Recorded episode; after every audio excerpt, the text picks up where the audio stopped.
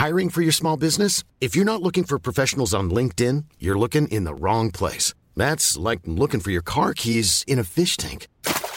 LinkedIn helps you hire professionals you can't find anywhere else, even those who aren't actively searching for a new job but might be open to the perfect role. In a given month, over 70% of LinkedIn users don't even visit other leading job sites. So start looking in the right place. With LinkedIn, you can hire professionals like a professional. Post your free job on linkedin.com slash people today. Cette émission vous est proposée avec la fulgurante participation de Benjamin Schweramans, Nicolas K., Pierre Rabier, Jacques Bidot, Sandrine Piou, Nicolas Corbeau, Guillaume Borde, Guillaume Hachez, Test Vista et Steph. Bonjour à tous et bienvenue sur le Rendez-vous Tech, l'émission qui explore et qui vous résume de manière compréhensible toute l'actualité tech, internet et gadgets.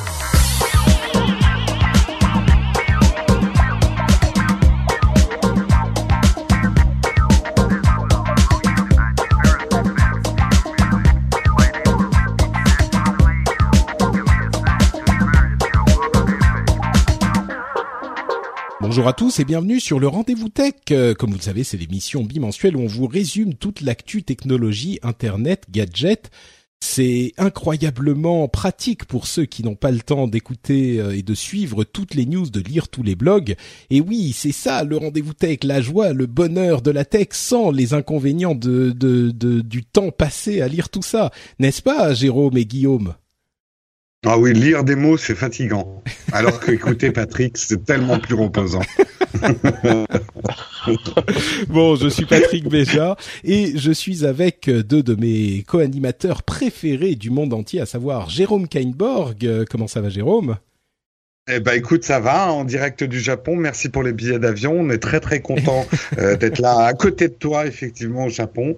Euh, c'est un voyage inespéré. Bah, je, je, on Euh, plaisante. non, non. Moi, je me suis fait avoir, hein, je suis pas au Japon. Hein.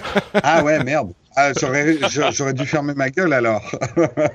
Euh, et bon, je, je, on plaisante, mais euh, merci particulièrement à, Gui- à Jérôme, j'allais dire à Guillaume, qui euh, se joint à nous juste avant son départ en vacances, n'est-ce pas?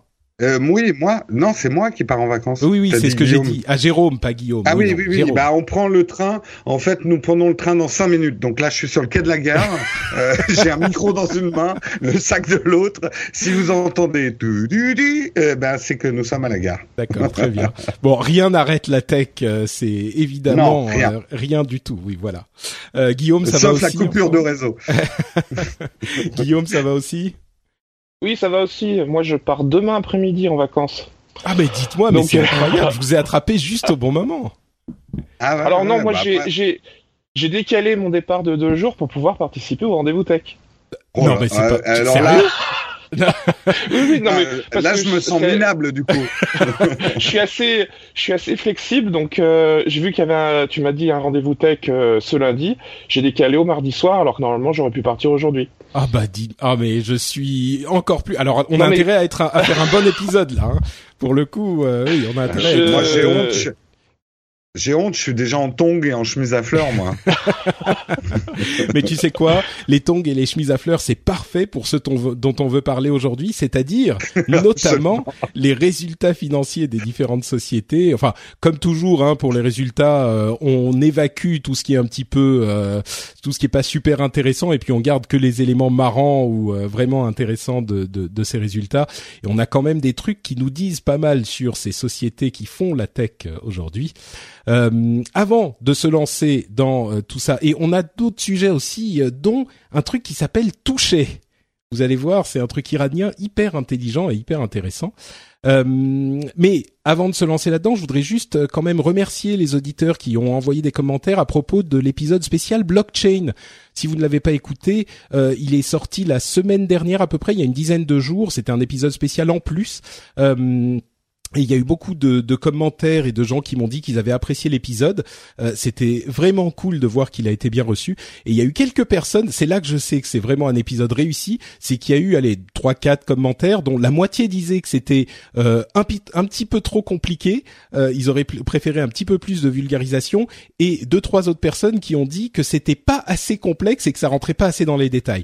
Quand il y a ce genre de commentaires, je sais que c'était pile au bon. Euh... T'es bon, ouais. voilà. T'es bien au milieu. Ouais. Ouais, c'est ça. Donc, euh, je pense que ça aura, ça aura accompli son, son rôle. Euh, si vous l'avez pas encore entendu, bien sûr, si vous l'avez pas écouté, il est toujours disponible dans le flux. Donc, vous pouvez aller écouter. C'est l'épisode précédent pour comprendre cette technologie bien intrigante qu'est la blockchain.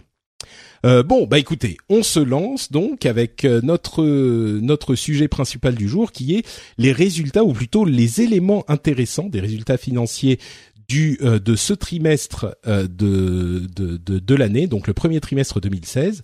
Et on commence avec euh, la société qui est définitivement la reine de, du net, je dirais, à savoir Facebook, qui a en, en, revenu cette, cette, pour ce trimestre 5,38 milliards de dollars, qui, qui est une augmentation de, euh, de, de depuis l'année dernière au même trimestre, ils étaient à 3,54. Donc absolument invraisemblable et principalement grâce à aux, publicités euh, sur mobile. Donc s'il y avait un doute sur le fait que euh, les publicités mobiles, euh, enfin le, le, mobile est devenu le facteur de croissance principal des sociétés du net ou en tout cas de Facebook, ben voilà, maintenant la preuve est établie. passer de 3,5 à 5,4, c'est quand même invraisemblable quoi. Mmh. Ah ben c'est Surtout que bon, il faut pas avoir la mémoire courte. Moi, je me souviens 2012, quand c'était 2012, je crois, l'introduction en bourse de, Facebook, euh, l'IPO de Facebook. Il y avait beaucoup de scepticisme. Il faudrait retrouver les, les articles de l'époque, notamment sur le fait que euh, Facebook avait raté le virage mobile et qu'ils étaient en train d'essayer d'adapter euh, à toute vitesse leur modèle euh, au mobile. Mais à cette époque-là, ils avaient un certain retard sur sur l'arrivée sur mobile. Je sais plus si c'est 2011 ou 2012, je sais plus. Il faudrait que je, je vérifie. Donc euh, c'est c'est un beau pied de nez quand même euh, aux sceptiques qui, comme moi d'ailleurs, n'ont pas acheté d'actions euh, Facebook à l'époque parce que croyaient pas trop au business model. Et bah euh, voilà, cochon qui s'en dédie quoi. Euh, en tout cas, chapeau pour euh, pour avoir mis une telle puissance dans un, un système publicitaire qui est super malin, parce que complètement différent de celui de Google. On oublie parfois de le préciser, mais euh, le, le, modèle publicitaire de Facebook est d'une certaine façon très différent de celui de Google. Et moi, je trouve qu'il a qu'il a une vertu, c'est qu'il permet à n'importe qui de faire de la publicité. Il euh, n'y a pas besoin d'avoir un gros budget pour profiter de la puissance publicitaire de YouTube, donc quelque part de Facebook. Donc quelque part, il a, pour moi, hein, je suis un peu vendeur là-dessus, mais il a démocratisé la publicité et l'accès à la publicité. Mais c'est marrant. Alors, cela dit. Ouais, vas-y Guillaume. Hmm. Oui, cela dit, euh, Google va te dire que eux aussi ils essayent de démocratiser la publicité. Euh, je suis complètement d'accord qu'ils y arrivent beaucoup moins facilement, mais lorsque tu vois la la répétition et puis l'ardeur avec laquelle ils essayent de te vendre des, du, de, de l'AdWords, tu dis que Google, même sur des petites sommes, essaye quand même de se placer. En revanche, sur le plan de la, de la mise en place, c'est beaucoup plus compliqué de passer par AdWords que de passer par euh, Facebook Ads. Euh, c'est vrai que même moi, euh, mais, hmm. même moi, j'avoue que je fais de temps en temps sur certaines émissions quand il y en a une dont je me dis ouais celle-là elle pourrait plaire à d'autres personnes qui n'ont pas, qui ne connaissent pas déjà le le rendez-vous tech ou d'autres émissions, euh, il m'arrive de cliquer sur le petit truc boost this post, enfin booster cette publication et de mettre quelques euros et c'est pas grand chose, mais c'est vrai qu'au final ça, ça, ça, ça, marche. Hmm. Et honnêtement, ça marche. Hein. Moi, j'ai fait des expériences aussi avec 20 euros euh, pour booster une émission. Ah ouais, toi, t'es euh, un tu récoltes... Moi, je mets moins que ça. Euh, ouais, non, mais par exemple, un test d'iPhone, tu sais que c'est euh, des émissions qui vont euh, sur. Qui bah, ça me permet de recruter quand même. ça me permet de d'avoir de, des nouvelles personnes. Et ce que tu disais, Guillaume, est tout à fait. Je parlais pas que du prix en fait de la pub, mais comme tu le disais, c'est l'interface. Ça permet de faire de la pub facilement pour un petit commerçant. Ça lui permet d'avoir une vraie plateforme publicitaire où il peut le faire tout seul sans être obligé de passer par une agence. Euh, alors que Google, c'est un tout petit peu plus compliqué. C'est pas ultra compliqué Google, mais c'est un petit peu plus compliqué quand même. C'est exactement ça. Euh, par exemple, les community managers peuvent gérer eux-mêmes leur, euh, leur, leur, publicité sur Facebook, alors que sur Google, un community, un community manager va avoir beaucoup plus de difficultés et aura tendance à faire appel à une agence spécialisée. Donc on voit bien la différence d'accès à la démocratisation de la publicité d'un côté chez Facebook extrêmement simple, c'est limpide. Bon, après, on peut avoir quand même des surprises hein, par rapport aux résultats, mais la plupart du temps, c'est quand même euh, en accord avec, ce qui est promis au départ. Euh, Google, c'est beaucoup plus compliqué. Moi, j'ai essayé de me mettre dedans. Euh, c'est velu. Hein. Enfin, faut vraiment. voilà, c'est compliqué. Bon, bah, ça oblige, ça oblige justement à faire appel à une agence et du coup, c'est beaucoup plus compliqué, quoi. Ouais, c'est sûr. Euh, un autre élément qui était assez intéressant, c'est euh, que sur leurs euh, 1 milliard 650 millions d'utilisateurs actifs mensuels, euh, ils ont ajouté 60 millions en, au quatrième euh, trimestre, oh, pardon, depuis le quatrième trimestre. Euh, et bon, le chiffre comme ça, on se dit ouais, bon, de toute façon, ils sont tellement stratosphériques que ça change pas grand-chose. Mais c'est particulièrement intéressant à noter quand on voit la quantité d'utilisateurs actifs mensuels de Twitter. Eux, ils sont bloqués à 300, un petit peu au-dessus de 300 millions d'utilisateurs actifs mensuels, à 310 millions. Euh, et quand on compare donc ces 310 millions à 60 millions ajoutés en, trois mois euh, sur Facebook, c'est quand même euh, un, on, se rend compte à mm. quel point l'ampleur, l'importance de Facebook est incomparable, quoi. Ouais, non, Jérôme, non. Bon, euh, tu, tu, euh, oui, oui, non, as pris une grande inspiration. Je, me suis dit, il va nous donner la vérité sur euh, sur euh, Facebook. Mais un autre un autre élément qui est intéressant sur Facebook, c'est là, ça vient pas des résultats, mais par contre, il serait en train de pousser la vidéo live. Ça, on le sait depuis un moment, mais il il payerait jusqu'à 250 000 dollars à des créateurs connus. Hein, c'est pas forcément nous pour 20 vidéos par mois en live. le tarif serait d'environ 250 000 dollars. Euh, donc euh, si c'était, euh, pardon, c'est 20 vidéos par mois sur 3 mois, donc c'est quand même 250 000 dollars pour 60 vidéos. mais si on avait un doute sur le fait que la vidéo live, c'est, c'est, ça arrive, enfin ça arrive. Ils sont en train de la pousser en tout cas, Facebook et d'autres. voilà, là c'est une preuve de plus quoi. Toi, tu, tu en fais en plus. Vas-y, Guillaume. Ouais. Ah oui, c'est très intéressant parce que oui, ils souhaitent payer des, célébrités et aussi des médias pour l'utilisation de, de leurs nouveaux services. Alors j'ai cherché un petit peu parmi les organes de presse, on peut compter euh, euh, le New York Times, le Huffington Post, BuzzFeed, ou encore euh, un truc qui s'appelle TestMade, euh, qui réalise des, qui, s'est engagé à réaliser des centaines de vidéos live. Pour le coup, c'est pas, ils vont pas se limiter à la vingtaine, ils vont faire des centaines de vidéos live. TestMade, euh, je pense que c'est des, ça doit être des recettes euh, filmées, euh, je crois que c'est quelque chose comme ça, des recettes de cuisine. ce qui est, en fait, ce qui est nouveau dans la stratégie de Facebook, il me semble, c'est cette volonté d'attirer des personnalités en échange d'une rémunération. Jusque-là, euh, euh, c'était un, échange de, bons procédés, mais euh, il n'y avait pas forcément de, rémunération qui allait avec. Ce qui peut être intéressant pour le grand public, c'est que Facebook semble vraiment déterminé à, à, attirer le public vers son service, parce que les, les premiers tests de visibilité qui ont, été faits euh, avec euh, Facebook Live, c'est qu'il y a vraiment une forte exposition des, des, des flux, et l'algorithme semble très permissif dans le sens où euh, il permet d'obtenir un reach vraiment très élevé, c'est-à-dire euh, une visibilité de, de, de, de, ces... Les gens qui nous suivent peuvent nous voir très facilement, contrairement à une page de fans où parfois il faut justement payer un petit peu pour euh, pouvoir euh, être visible. Même euh, quelqu'un qui n'est pas une personnalité, qui lance un Facebook Live, j'ai pu, j'ai vu ça avec un de mes contacts cette semaine, on a une notification push qui nous arrive, et cette notification push a l'air d'être généralisée, et on a vraiment euh, une très grosse communauté qui d'un seul coup est, captée. Donc euh, euh, je trouvais ça intéressant, avec en plus une alerte en cas de, en cas de, session live manquée.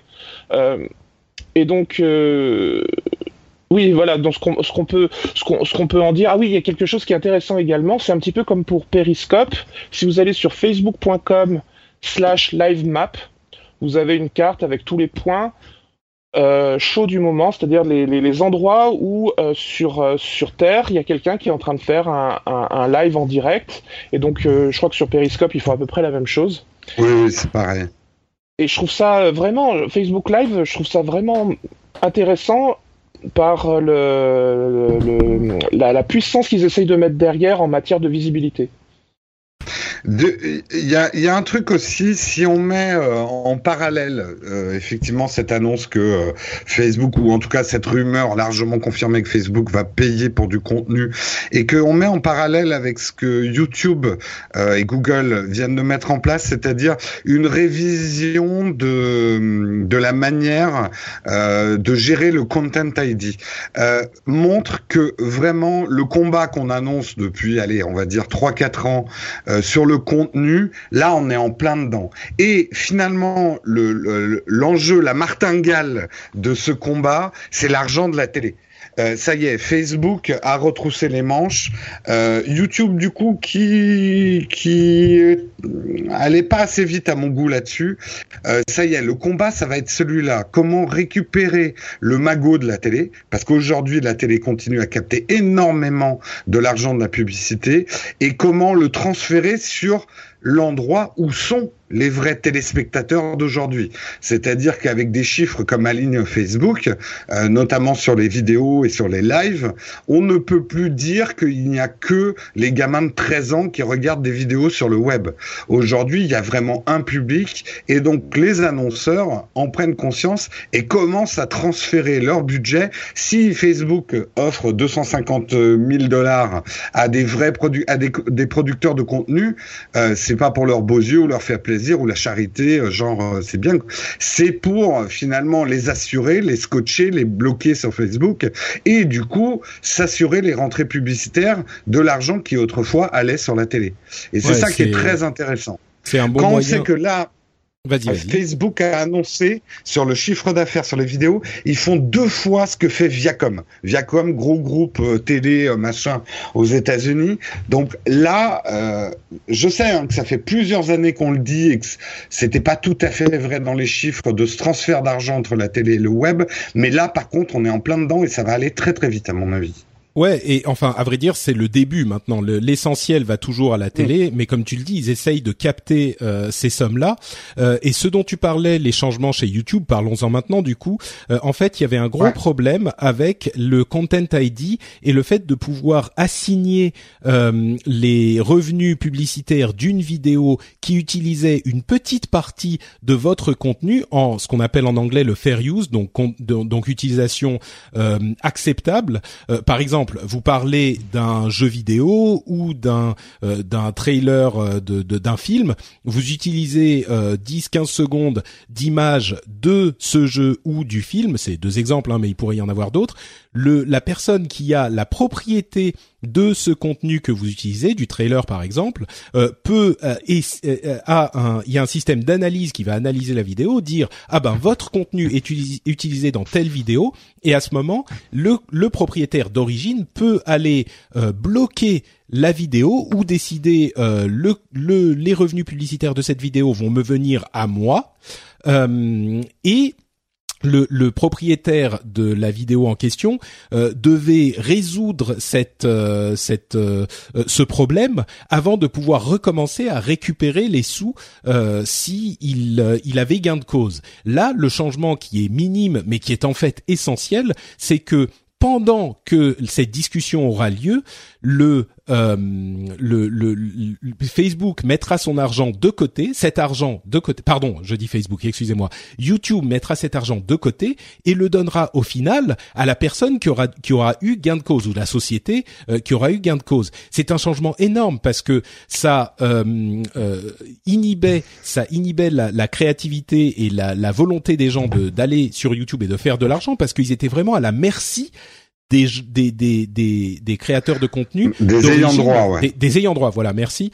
Des euh, ayants droit, ouais. Et, et le truc, c'est que euh, ça signale non seulement une, euh, une un changement dans la philosophie de, de, YouTube et de Google, mais surtout ça signale, euh, comme tu le disais très bien, Jérôme, un un changement dans l'équilibre des forces qu'il y a entre les créateurs de contenu euh, anciens médias donc euh, la télé ou mm. le cinéma ou tout ça et les créateurs sur YouTube parce qu'à l'époque YouTube essayait de cajoler et de euh, euh, simplifier la vie des anciens médias autant que possible. Et donc ces utilisations fair use bah il y avait vraiment des exemples où c'était n'importe quoi qu'ils puissent se récupérer l'argent pendant parfois trois jours une semaine ou pas hyper longtemps. Mais c'était le moment où l'argent la, vidéo allait faire le plus de, de publicité. Et là, ils ont vraiment dit, ils ont suffisamment de force avec les créateurs de contenus originaux de YouTube euh, pour dire bon bah euh, maintenant on se calme euh, et peut-être que le système a mis un moment à être mis en place, etc. Mais ils disent maintenant bon on se calme et l'équilibre des forces est un petit peu en train d'être établi. Donc, mais, mais, en fait, bon après certains vont dire ah c'est YouTubeurs qui gagnent des millions, mais c'est du show business. Et ce qui se passait, il y avait vraiment un problème et on s'en aperçoit même à l'échelle de la France de jeunes YouTubeurs avec du talent, disons-le, ou en tout cas qui travaillaient, euh, euh, font plus de vues que des émissions télé.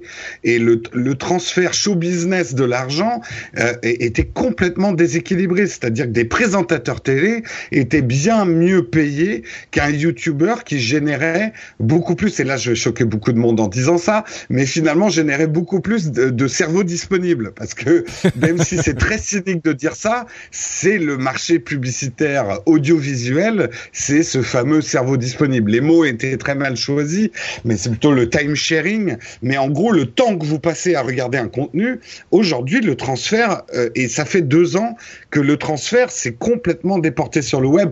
Pas pas dans toutes les couches de la population. Euh, je suis d'accord avec ça, mais euh, quand même, quand on voit il y a des émissions télé qui font même pas un million de vues euh, ou euh, des 500 000 vues ou même des 50 000 vues et que des youtubeurs font beaucoup plus, quand on voit ce qu'ils gagnent ces youtubeurs, quand je pense que ça en choque déjà certains ce qu'ils gagnent aujourd'hui, mais ce qu'ils gagneraient à la télé pour faire autant de vues, mais ça n'a rien à voir quoi. C'est bah, c'est pas du tout le même monde c'est sûr qu'on a des, des, chaînes euh, du câble, par exemple, qui font, dont les vues se comptent en milliers ou en dizaines de milliers, euh, chez qui un spot de pub euh, coûte beaucoup plus cher que ce que va gagner un, une, une, vidéo YouTube en faisant deux, trois, dix fois le, le nombre de vues, quoi. Et finalement, c'est ça qui est mm. important, c'est le nombre de fois que ton, ta publicité est passée, a été mise devant les yeux de, de quelqu'un. Donc, Guillaume, pardon? Ouais. Et, je voulais dire en, en, termes d'audience également au niveau de la télévision, on essaye de, de pas trop le de pas trop le dire, de pas trop le le faire savoir, mais on a quand même une érosion euh, très nette qui se fait au niveau des plus jeunes générations en termes de de, de part d'audience de la de la télévision dans sa globalité, sans prendre en compte la concurrence entre les chaînes. Et quand on mesure surtout le temps passé devant la télé auprès des plus jeunes, on va dire disons les moins de les moins de 30 ans ou même plutôt les même même sur les moins de 18 ans, on se rend compte qu'il y a une érosion très nette du temps passé devant la télévision. Alors après quand on recoupe les études, on se rend compte que c'est quelque chose qui est tellement touchy qu'ils veulent surtout pas mettre en avant. On se retrouve avec des chiffres qui peuvent être parfois euh, contradictoires parce qu'ils vont aller mesurer les choses d'une manière différente. Mais la tendance de fond, c'est vraiment une érosion de la télévision au profit de, de la vidéo sur Internet. Et tout ça, euh, c'est vrai que ça prend énormément de temps. Nous, on est euh, très immergés dans le, net, donc on a l'impression que ça fait des années. Mais euh, l'industrie de la télé et du contenu en général est tellement énorme que ça met beaucoup de temps à bouger. Et puis les habitudes mettent du temps à changer, etc. Mais c'est vrai que la tendance est, est indéniable, quoi. Bah, le, le truc, c'est que le, le, lobbying du câble aux États-Unis est extrêmement puissant au niveau politique, mais rien n'arrête le show business. J'ai lu un article là-dessus, et le show business, c'est en gros euh, qui sera la prochaine star. Et les, les stars d'aujourd'hui, je veux dire, un mec comme PewDiePie, il pèse c'est une, en tout cas pour toute une génération, c'est une star beaucoup plus lourde que n'importe quelle star du cinéma ou de la télé. Euh, donc, il a une valeur show business. Et aujourd'hui, euh, pourtant, il gagne des millions, hein, mais il devrait gagner beaucoup plus, PewDiePie, avec le poids show business qu'il a, quoi. C'est sûr. Bon, euh, et puis même au, au, ouais je voulais je, dire au niveau des poids lourds du, du showbiz euh, aux États-Unis, sans parler forcément des youtubeurs, mais vraiment des poids lourds, on se retrouve avec une recrudescence très importante de, de Q&A euh, faites euh, soit sur Periscope, soit sur Facebook Live, soit sur YouTube, et on se rend compte que ça va toucher jusqu'au jusqu'au milieu d'Hollywood. Et mm. On voit qu'ils sont de plus en plus en train de s'organiser pour essayer de faire des petits events comme ça en permanence sur Internet. Je pensais à la série Marvel's Agents of Shield où, où il, joue énormément là-dessus d'une manière générale, euh, d'ailleurs tout, tout euh, la licence Marvel, mais euh, voilà, c'est quelque chose aussi qui vient pas seulement des youtubeurs mais également de Hollywood. Bah, c'est vrai aussi bah, que euh, on se, on a tendance à, à voir ça nous peut-être encore uniquement par les yeux de, de du net, mais euh, il y a évidemment euh, ce transfert qui s'effectue par les, les anciens médias, hein, si on peut vraiment les appeler comme ça, mais ça vient de là aussi avec ces médias-là qui se dirigent peut-être un petit peu plus sur les, les, les, les vidéos en ligne et peut-être on la boucle est bouclée vers les vidéos live, notamment sur Facebook, quoi. Euh, bon, euh, on, on, va avancer, hein, Jérôme. Je sais que tu pourrais en parler pendant des heures, mais euh, oui, oui, non, non, mais avançons. Euh, parlons donc de, de, revenons vers Twitter. Euh, et donc, il y a, on parlait de cette, de ce plafond de 310 millions d'utilisateurs, 300 ou 3, un petit peu plus d'utilisateurs que ne peut pas dépasser Twitter. une petite information intéressante ils ont, semble-t-il, changé leur catégorie sur l'App Store, sur Apple, de euh, réseau social à euh, news, à information. Euh, et sur la catégorie information, ils sont numéro un parce qu'il y a peu d'autres apps qui sont téléchargées autant, alors que sur les réseaux sociaux, ils étaient beaucoup, enfin ils n'étaient pas du tout numéro un quoi. Donc c'est marrant de voir les différents leviers qu'ils peuvent essayer d'utiliser pour gagner en, visibilité quoi. Alors on peut voir vraiment qu'ils ont des, des difficultés à, à rassembler euh, autour de, leur, réseau social. Euh, moi, je regardais les chiffres un peu plus en détail parce qu'on nous disait tout à l'heure, enfin, on parlait tout à l'heure des 310 millions d'utilisateurs euh, actifs par mois.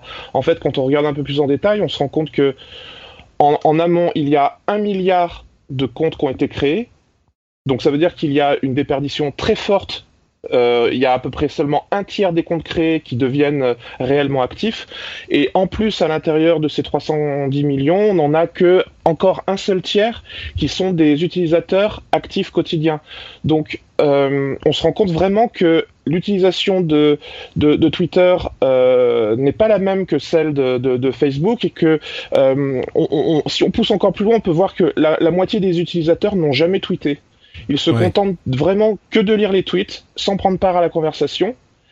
Et, donc, euh, on peut encore aller dans une couche supplémentaire où on se rend compte que 75%, euh, 75% des utilisateurs n'ont que 5 tweets sur leur compte. Donc c'est vraiment un réseau social où tu veux dire qu'ils ne suivent que 5 personnes ou ah que 5 tweets Non non non, euh, c'est ah que ils n'ont fait que 5 tweets sur leur compte.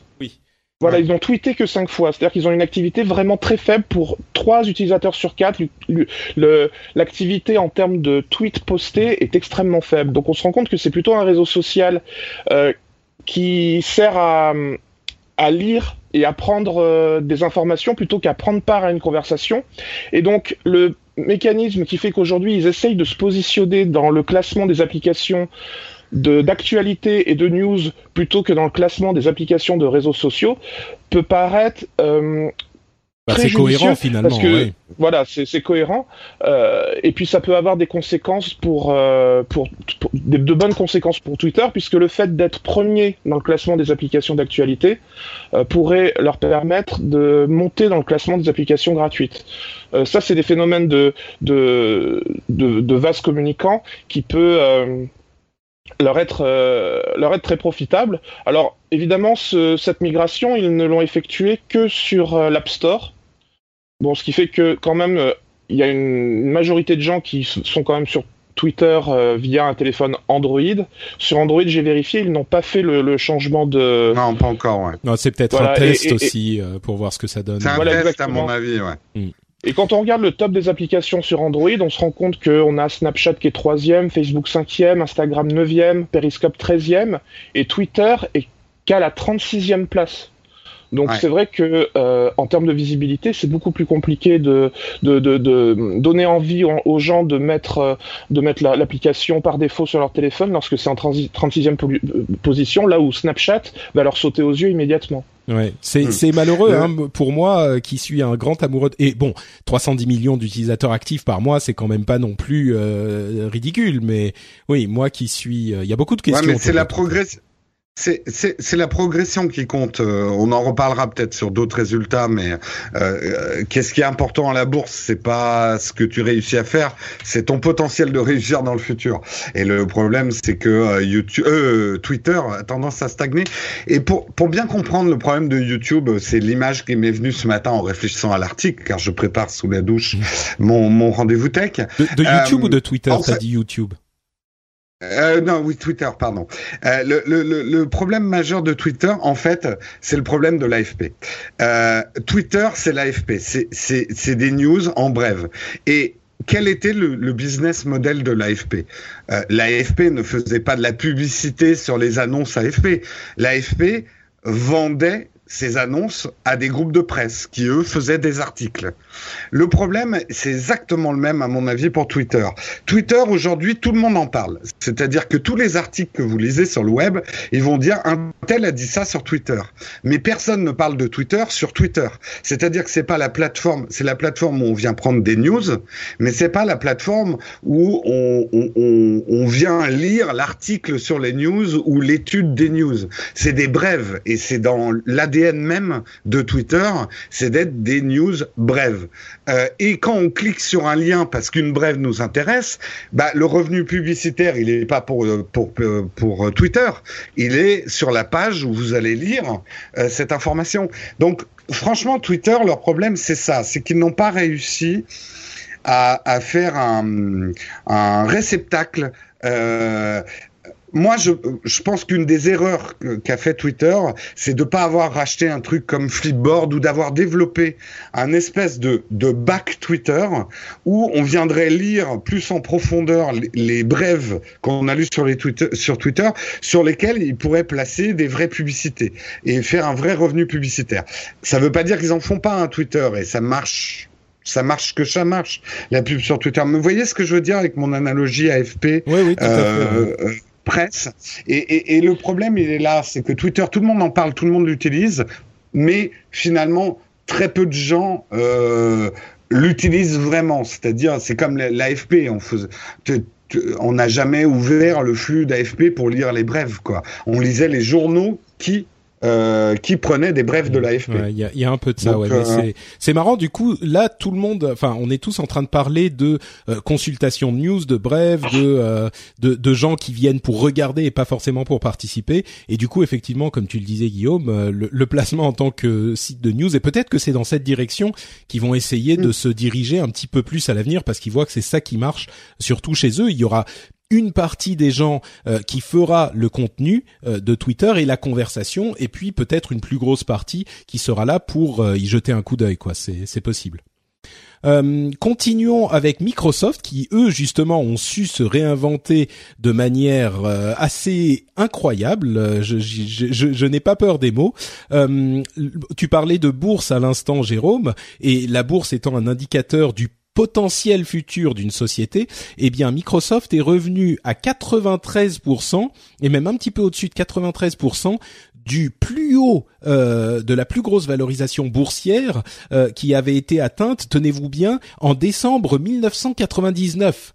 Donc euh, et ça, c'est en, en, immense partie grâce à ce qu'a fait euh, euh, euh, Satya Nadella et la réorientation totale euh, vers laquelle il a emmené Microsoft depuis un an et demi, euh, en, poussant vers le cloud et vers une présence partout, des services qui vont être utilisables partout et sans s'accrocher mordicus à ce qu'ils avaient jusque-là, c'est-à-dire Windows, Office, et les garder dans leur écosystème dans ce contexte, on a des grosses questions qui se posent sur leur téléphone, euh, puisque euh, notamment Mika nous a envoyé un lien sur le Reddit sur les, les, les ventes de des, des, téléphones Lumia. Alors, je vais vous lire quelques chiffres rapidement. C'est un article compilé par ZDNet. il y avait en millions d'unités les ventes au premier trimestre 2015. On était à 9,3 millions. Deuxième trimestre, 10,5. Ouais, super, ça monte. Troisième trimestre, 8,5. Ok. Quatrième trimestre, 8,4. Ok, c'est stable. Et à partir du quatrième trimestre euh, euh, 2000, 2015, euh, on est à euh, donc 8,4, puis 5,8 et ensuite donc ça c'est ce trimestre. Les prévisions suivantes sont 4,5, 2,3 au troisième trimestre. Alors ok, euh, c'est pas des, des, des prévisions, enfin c'est des prévisions, mais on a vraiment une chute incroyable qui est calculée avec euh, le, le, les, les, enfin c'est des analystes, on sait qu'ils peuvent se planter de temps en temps, mais il est clair que euh, en l'état actuel des choses, les, les, les téléphones de Microsoft, les téléphones Windows Phone, sont pas en super forme.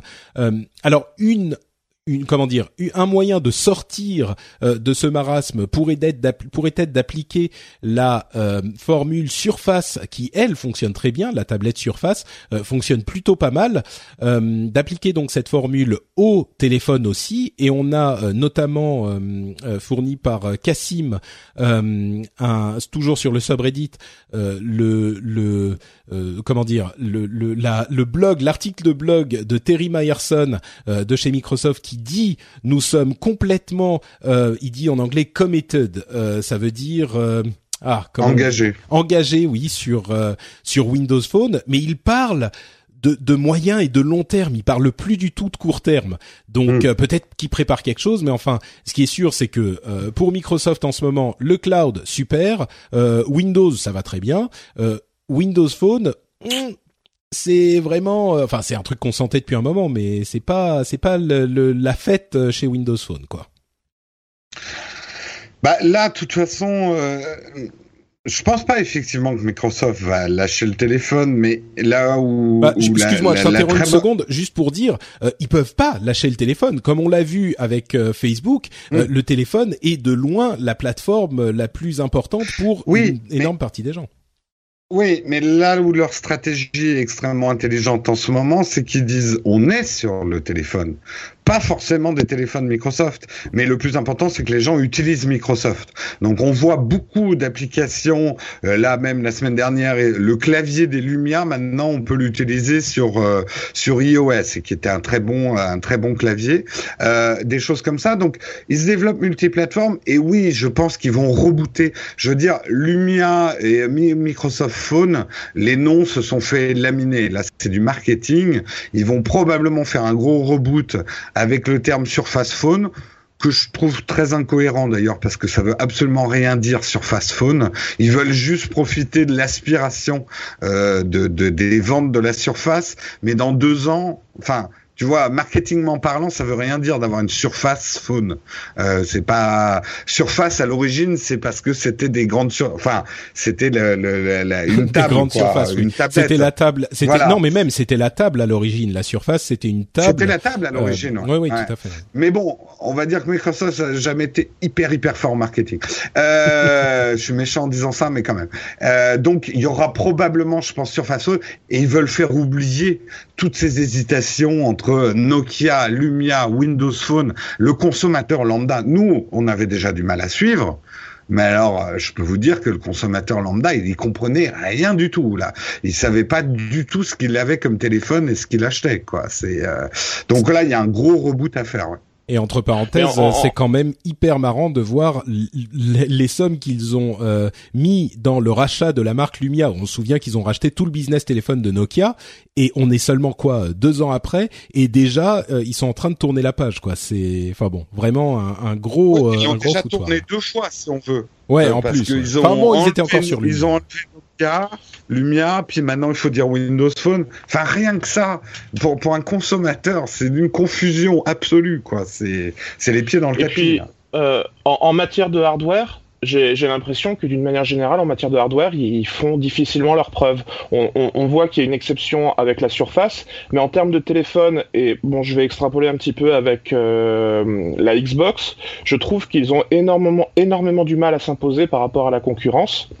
Et il y a une ah, il y a une tendance de bah, fond, je trouve. à part avec la surface, il y a une tendance de fond où on a cette sensation qu'ils sont soit des éternels seconds, soit des éternels euh, plus loin, quoi. Troisième, quatrième. Je, te contredis juste sur les téléphones parce que d'un point de vue hardware strict, les Lumia étaient même d'un point de vue hardware strict en avance sur tout un tas de choses sur les téléphones Android et iOS. Dans l'intégration de certains composants, euh, que ce soit euh, le, chargement sans fil, des appareils photo beaucoup plus performants que la concurrence au niveau de leurs smartphones, d'un point de vue strictement hardware, euh, c'est des meilleurs smartphones que les smartphones Android et iOS. Le problème, c'est justement le software. C'est que euh, il n'y a pas assez d'applications. Euh, sur Windows Phone. Donc les gens n'achètent pas un téléphone qui va être le meilleur en hardware, mais il n'y a pas les applications pour en profiter. quoi. C'est euh, ça, c'est le... gros problème de Windows Phone. Oui, mais je me, je me, suis mal exprimé. Je parlais en termes de vente. Je parlais en termes de vente. Ah, oui, avaient énormément de du mal à, à s'imposer en termes de vente sur le hardware. Mais effectivement, ça n'enlève rien à la qualité du hardware. Mais euh, effectivement, à cause des applications, etc. Euh, là où je voulais en venir, c'est qu'ils étaient beaucoup plus forts en termes de, en termes de services. Euh, et puis, enfin, euh, par rapport à, Windows, etc., c'est quelque chose qui est, tellement répandu. Et, là où, je voulais en venir, c'est une, euh, une, news connexe qui, qui, qui, était pas dans la liste des, des, infos, mais je suis tombé là-dessus parce que ça date de hier ou avant-hier, c'est qu'ils vont même euh, en ce moment essayer de prendre de l'avance sur des problématiques de cloud, euh, pas de cloud justement de, de stockage. Et, et j'avais vu une, une, information comme quoi ils s'intéressaient au stockage de données sur les sur les brins d'ADN synthétiques. Donc c'est quelque chose d'assez compliqué, mais en gros euh, leur but est d'essayer de, de stocker énormément de données. Alors pour l'instant, ça reste du stockage théorique, mais ils se sont rapprochés d'une euh, d'une entreprise californienne qui s'appelle Twist euh, Bioscience et euh, ils se rendent compte qu'avec un gramme d'ADN synthétique, on pourrait stocker en théorie jusqu'à un milliard de téraoctets. Et on sent que peut-être qu'il y a une espèce de, il y a peut-être un plafond de verre euh, qui existe avec euh, avec le, le cloud, c'est-à-dire qu'à un moment donné, bon bah ça, ça peut devenir vraiment compliqué de de, de stocker dans le nuage pour du, pour, pour, pour du grand public et ils essayent de voir des alternatives pour faire du stockage dans euh, du dans pas forcément du ouais. vivant mais oui, dans ouais. de l'ADN et, et, et, et ils travaillent énormément sur la pérennité euh, des données et ils se rendent compte que sur euh, de l'ADN synthétique, ils pourraient euh, avoir une pérennité extrêmement longue de plusieurs millénaires. Oui, bon, là, disons que c'est c'est quand même une euh, une euh, du domaine de la recherche, quoi. On est très très loin euh, de, de l'application pratique, mais c'est sûr qu'ils ils, ils font de la recherche et elle se dirige peut-être plus vers le vers le, le cloud, effectivement, enfin le cloud des, de l'ADN. c'est c'est sûr que c'est aussi des trucs qu'ils explorent. Mais en, regardant euh, un peu plus précisément sur, sur cette recherche-là, je me suis rendu compte que ça faisait une dizaine d'années en fait qu'ils étaient déjà sur ce projet-là, et que si la news sort maintenant, c'est parce que il y a des, avancées très fortes qui sont faites, euh, et c'est des, avancées qui sont exponentielles, c'est-à-dire que ça devient de plus en plus performant. Mais ça fait plus d'une décennie qu'ils sont sur ce sujet-là. Ouais. Euh, bon, euh, parlons un petit peu d'Amazon, juste pour dire, en fait, c'est assez rapide. C'est juste pour dire qu'ils ont euh, eu en, en profit euh, en, en, bénéfice euh, plus de 500 millions de dollars euh, sur ce trimestre. Et bien sûr c'est le plus de profit qu'ils aient fait de leur de leur vie Amazon. Et c'est marrant parce que ils ont ils étaient traditionnellement jusqu'à il y a quoi un an c'était une société qui réinvestissait systématiquement tous ses profits et Jeff Bezos, le PDG d'Amazon, euh, était très connu pour justement réinvestir absolument tout l'argent qui sortait de la boîte euh, pour essayer de faire toujours plus. Et ça fait à peine un an qu'ils ont commencé à sortir des profits. C'est marrant de voir que là ils en sont à des sommes quand même conséquentes. Ah bah. euh, à, à signaler aussi que ça vient beaucoup de leurs services web, euh, leurs services Amazon Web Services, qui sont en gros euh, du cloud, euh, du cloud. Hein, c'est ceux qui, eux qui ont presque initié cette idée des services dans le cloud et du stockage dans le cloud, qui est venu vraiment de, de presque d'une euh, d'un projet euh, qu'ils avaient lancé à côté parce qu'ils avaient des serveurs qui tournaient et que la nuit leurs serveurs bah ils leur servaient pas à grand chose donc ils se sont dit on va louer les serveurs pour euh, des gens qui peuvent avoir besoin de cette puissance de calcul ou de stockage. Et c'est venu de là quoi. Et c'est ça s'est transformé en une énorme partie de leur business à noter aussi que euh, le cloud a été effectivement de, en grande partie sur ces bons chiffres, mais aussi c'est peut-être intéressant euh, au niveau des produits. Alors ils sont vautrés avec leur phone, mais par contre les Kindle Echo, le système d'Amazon, euh, le Siri dans votre salon pour faire simple, des produits comme ça se vendent extrêmement bien. Alors peut-être pas forcément en France pour Echo parce que c'est pas encore présent, mais aux États-Unis ça se vend très très bien. leur Fire Stick qu'on met sur les télés aussi se vend très très bien. Donc euh, au niveau du hardware développé par euh, Amazon, il y a aussi un bon retour. Et d'une manière générale, euh, c'est une belle vengeance de la part de Bezos. Bezos c'est vraiment le mal aimé de la bourse. le titre s'est fait laminer. Là, là aussi, il faut pas avoir la mémoire courte. Hein. Amazon a toujours été sous-évalué parce que il fait une pratique que déteste la bourse, hein, euh, euh, Bezos, c'est de réinvestir l'argent et pas le donner aux actionnaires. Euh, et ça, généralement, ça plaît pas. Et d'avoir comme ça, parce que ça fait le quatrième semestre euh, que Amazon euh, affiche des profits records, bah, c'est une belle vengeance sur sur le, la, la, bourse qui ne croyait pas. Moi, je me souviens d'articles lus il y a deux trois ans. Surtout ne pas ne pas investir dans Amazon, c'est une coquille vide. Donc, vous voyez comment ça marche. Il faut pas, faut pas trop se fier à ce qui se dit dans la bourse. C'est pas des gens bien. Après, je dis pas que euh, Bezos soit quelqu'un de bien et peut-être que les conditions de travail chez Amazon, parce que j'en ai parlé moi de cet article dans mon émission et je me suis fait engueuler et à, raison. c'est vrai que c'est bien qu'il fasse du profit, hein, Amazon. Après, les conditions de travail chez Amazon, je me mêlerai pas de ça. Enfin, je, je c'est pas le sujet. Guillaume Oui, je voulais dire en termes de capitalisation, en fait, ils sont passés au-dessus d'un seuil psychologique qui leur permettait de, de se rapprocher de, de, vraiment de titans comme, comme Apple, Microsoft, Facebook ou Google, et que là, ils avaient vraiment atteint, enfin dépassé un seuil. Euh, et comme vous l'avez dit, mais pourquoi c'est quoi, quoi ce seuil euh, c'est euh, le, le, seuil de la capitalisation boursière. ils avaient ils allaient euh, dépasser le seuil psychologique des 300 milliards. D'accord. Euh, et, et, donc voilà, c'était un seuil qui était habituellement réservé à Apple, Microsoft, euh, etc.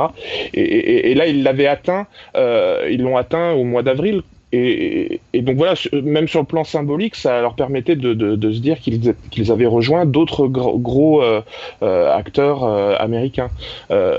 Et sur le l'Amazon Web Services également, ce que je voulais dire, c'est qu'en fait, contrairement à ce qu'on peut peut-être euh, imaginer, euh, c'est que euh, Amazon Web Services aujourd'hui génère plus de bénéfices que l'activité d'origine d'Amazon, qui est le commerce de détail en ligne. Donc ça, on se le figure pas forcément, mais c'est mais le, le voilà l'activité d'origine d'Amazon le, le, commerce en ligne permet de, enfin, génère moins de bénéfices. Ouais, j'apporte une précision quand même parce que je pense que c'est intéressant pour ceux qui nous écoutent. En fait, l'argent d'Amazon, c'est pas tellement sur la vente de produits parce que Amazon et ça lui a permis d'offrir des prix beaucoup plus bas que tout le reste et, finalement de, de, bouffer le reste du marché. En fait, Amazon fait très très peu de marge sur les produits qu'ils vendent. Là, je parle en termes de profit. Hein. Font très très peu de marge. En fait, Amazon fait de l'argent avec l'argent. Euh, c'est-à-dire que entre le moment où vous achetez un produit sur Amazon et où le producteur de ce produit ou le distributeur de ce produit est payé par Amazon, il y a généralement entre 30 et 40 jours. Et euh, l'argent pendant ces 30-40 jours travaille. En fait, euh, Amazon Finance fait énormément travailler l'argent et donc leur profit ne vient pas forcément des marges. Contrairement à d'autres acteurs du commerce, les profits d'Amazon ne viennent pas des marges qu'ils font sur les produits, mais sur l'argent qu'ils font avec l'argent euh, euh, avant de payer finalement le producteur du produit. Ouais, les, et c'est ça qui euh, les, paiements, enfin, ils payent pas le jour même. Le, le, enfin, il y a toujours des délais de paiement. Et en fait, euh, depuis son origine, Amazon a beaucoup misé sur ce l'épargne en fait, la, la, sur sa trésorerie entre le moment où vous payez le produit et eux où ils payent la personne qui vendait le produit ou le producteur du produit. Ouais, bah c'est il y a le- toujours un délai euh, dans le paiement, c'est toujours à 30 ou 30 jours, parfois même Oui, euh, 30 voilà, jours 30, fin de mois, 40, euh, mm. 40, voilà. Et, et Oui, sauf non, que là ça, ils ont tellement de mais ils ouais. ont mais ils ont tellement de de ma- de, de volume euh, que effectivement ça représente des choses, ça représente des sommes en conséquentes fait, quoi. Ouais, ça s'appelle le cash flow. Il y a beaucoup d'entreprises qui font de l'argent avec le cash flow et non pas avec les marges sur les produits, contrairement à ce qu'on pourrait euh, croire. Et après, quand même, un, autre aspect qui a été un bon vecteur de croissance, c'est la fidélisation des clients sur lequel euh, Amazon est vraiment très très fort. Et, euh, voilà, Amazon Premium, et c'est vraiment quelque chose qui, qui, génère quand même une énorme croissance. Même si en termes de bénéfices, euh, on est en dessous de, de- des autres activités d'Amazon, euh, ils ont un- un- une capacité à fidéliser qui est euh, extrêmement efficace. C'est sûr. On en parle souvent dans cette émission et dans d'autres. Euh, les le, le Prime, le Premium, euh, ça te fidélise comme comme rien d'autre. quoi. C'est assez incroyable. Mm. Euh, Apple, un autre. Je cherche juste ouais. pour une précision, Patrick, parce qu'on t'accuse souvent d'anglicisme. euh, je cherchais la traduction de cash flow. C'est flux de trésorerie. Donc ça veut bien dire ce que ça veut dire en français. C'est faire de l'argent avec sa trésorerie, en fait. Voilà. Le flux de trésorerie. Donc, euh, Apple a lui aussi annoncé évidemment ses résultats trimestriels. Euh, simplement pour euh, signaler que l'iPhone est en baisse significative. Bon, l'année dernière, ils avaient eu une très grosse hausse, donc c'est peut-être pas aussi dramatique qu'on pourrait le penser. Et les services sont en forte hausse, mais bon, les services, ça représente tellement peu en même temps que c'est pas forcément énorme comme comme point positif sur un bilan plutôt négatif quand même.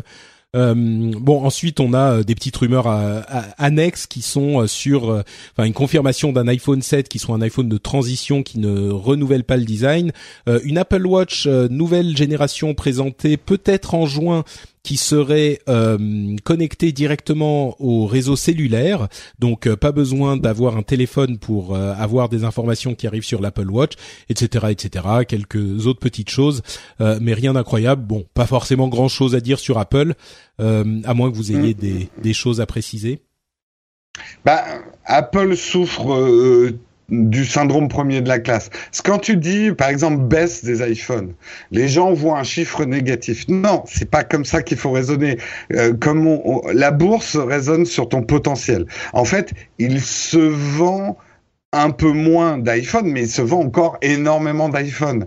Donc en fait, ce que la bourse, et c'est pour ça que la bourse sanctionne aussi fortement Apple, c'est pas qu'Apple euh, perde de l'argent ou euh, c'est qu'Apple et c'est pas non plus le fait qu'Apple gagne moins d'argent, c'est qu'Apple euh, a un potentiel de plus en plus faible de générer d'énormes rentrées d'argent. Donc en gros, son potentiel de, de, permettre des croissances à deux chiffres euh, euh, devient de moins en moins. C'est le syndrome IBM. Quand IBM est devenu tellement grand qu'il avait tellement envahi le marché que finalement, euh, il n'y a pas tellement de levier de croissance. Et toute entreprise vue par la bourse doit être une fusée et pas un planeur. C'est-à-dire une entreprise qui va bien, qui vend bien des produits, qui génère bien son chiffre, mais qui, qui, qui ne fait pas des croissances à deux chiffres, c'est considéré comme un planeur. Et le planeur, ça va forcément vers le bas. Euh, finalement, un planeur, au bout d'un moment, ça se pose ou ça se crache si tu le pilotes mal. La, ouais, ça bourse peut continuer si c'est un bon planeur avec des, des tu sais, des petites oui, cellules solaires. Mais en fait, ce qui est, ce qui est effectivement une entreprise n'est pas, euh, ouais, une entreprise dans son ADN, c'est comme un requin. Si ça s'arrête de nager, ça coule. Et si ça s'arrête de progresser, ça ne marche plus. Et c'est pour ça que la bourse, en fait, si vous voulez juste comprendre bien la bourse, les entreprises qui sont sanctionnées, Twitter, on en parlait tout à l'heure, c'est pas une mauvaise entreprise elle va durer, elle génère de l'argent, elle vend de la pub, mais elle n'a pas un potentiel de croissance, ce n'est pas une fusée. Euh, il plane, il plane un peu Twitter. Il ne, il ne monte pas, ils n'ont pas de potentiel de croissance. Et la bourse n'aime que les potentiels de croissance en fait. Bah, en fait, le truc c'est que quand tu achètes, oui, il y a les dividendes qui vont te ramener de l'argent si tu es actionnaire. OK, super, mais généralement ça représente pas des sommes folles. Euh, par contre, ce que tu peux euh, ce dont tu peux rêver en achetant une action, c'est que tu vas pouvoir la revendre plus cher à quelqu'un qui va se dire euh, tu vas pouvoir la revendre plus cher plus tard parce que la société vaudra plus et elle aura. Donc c'est pour ça que la croissance est tellement importante. Euh, si quelqu'un se dit oula cette euh, société elle est en pleine croissance donc je vais acheter de la de la de, de la euh, des, des actions pour pouvoir les revendre plus cher plus tard. C'est ça qui va faire monter le prix de l'action. C'est tout. Euh, Exactement. Finalement c'est que du vent. Mais mais bon. Ben, oui, non. non C'est-à-dire que Apple Apple, Apple reste une très bonne action, mais c'est ce qu'on appelle une action d'épargne. C'est-à-dire, elle va plus faire des 200%. Elle fera peut-être 10%. Euh, c'est une action où tu peux placer ton argent pour qu'il reste au chaud. Mais c'est pas une, une action où tu vas faire une culbute. Euh, c'est pas là où tu vas doubler, tripler, quadrupler ta mise, quoi. C'est, euh, quelque part, Apple est devenu trop gros. Ouais, ouais, bah à partir de moment. Et ton euh, premier de la classe. Quand tu t'as 20 partout, tu peux pas avoir 21. euh, et Apple, c'est ça le syndrome. C'est ça le syndrome du premier de la classe. Euh, en fait, la bourse, c'est comme un parent exigeant qui dirait à son enfant bon, tu as 20 de partout. Comment tu peux faire euh, Comment tu peux faire mieux? Bah, il y a un moment, on peut pas faire mieux que mieux. Euh, sauf, et c'est là où la bourse va fonctionner. Sauf si tu euh, commences à te diriger vers d'autres marchés, comme par exemple la voiture. Et un étudiant, s'il dit bon bah ok, je suis premier en médecine, je suis premier en maths, bon bah euh, je vais être premier en physique. Aussi. Voilà. Et comme ça, mon parent sera content. Exactement. Et et contrairement à une société comme Google, j'ai la sensation qu'Apple ne cherche pas vraiment à aller vers d'autres marchés. Ben, ce qu'il y a, c'est que on sait pas. Euh, tu vois, ils ont tenté avec les smartwatches qui, à mon sens, ont été un, un échec relatif. Euh, C'était un autre marché. Ils je pense qu'ils auraient espéré euh, amener tellement de monde dans l'amour des smartwatches que ça aurait créé un nouveau marché. Euh, pareil avec les voitures dont on entend énormément parler. Le marché. Oui, mais ils ont pas fait grossir le marché. Ils ont juste pris la première place dans un marché relativement modeste. et avec le truc avec les. Mais mais sur le truc, c'est qu'avec Apple, je pense pas qu'ils n'explorent pas de nouveaux marchés. Ils les explorent, mais ils ne sont pas euh, publics avant d'avoir un truc prêt à lancer. C'est ça la différence. Mais je suis sûr qu'ils mmh. explorent les mmh. voitures, la réalité virtuelle, la réalité augmentée. Peut-être qu'ils font des trucs avec les drones, j'en sais rien. Mais il y a d'ailleurs aussi euh, un, un, un, truc qu'ils ont fait qui était assez mineur, mais ils ont ouvert leur euh, Apple Maps, donc la cartographie, à d'autres utilisateurs aux pages web, en plus de, euh, de, de, leur application Map et certaines applications sur leur système. Et à mon sens, ça peut vouloir dire qu'ils veulent recueillir, que d'autres personnes utilisent leur carte pour recueillir des données, peut-être pour pouvoir l'utiliser ensuite pour les voitures. Mais bon, là, je fais un petit peu des. Moi, je, ouais, je termine juste là-dessus, mais je pense que Apple, moi, je, je, ça m'énerve de voir tous ces articles en ce moment, la mort d'Apple, on les entend à chaque année. Euh, euh, Apple a un formidable levier de croissance qu'il n'exploite pas. Many of us have those stubborn pounds that seem impossible to lose, no matter how good we eat or how hard we work out. My solution is PlushCare.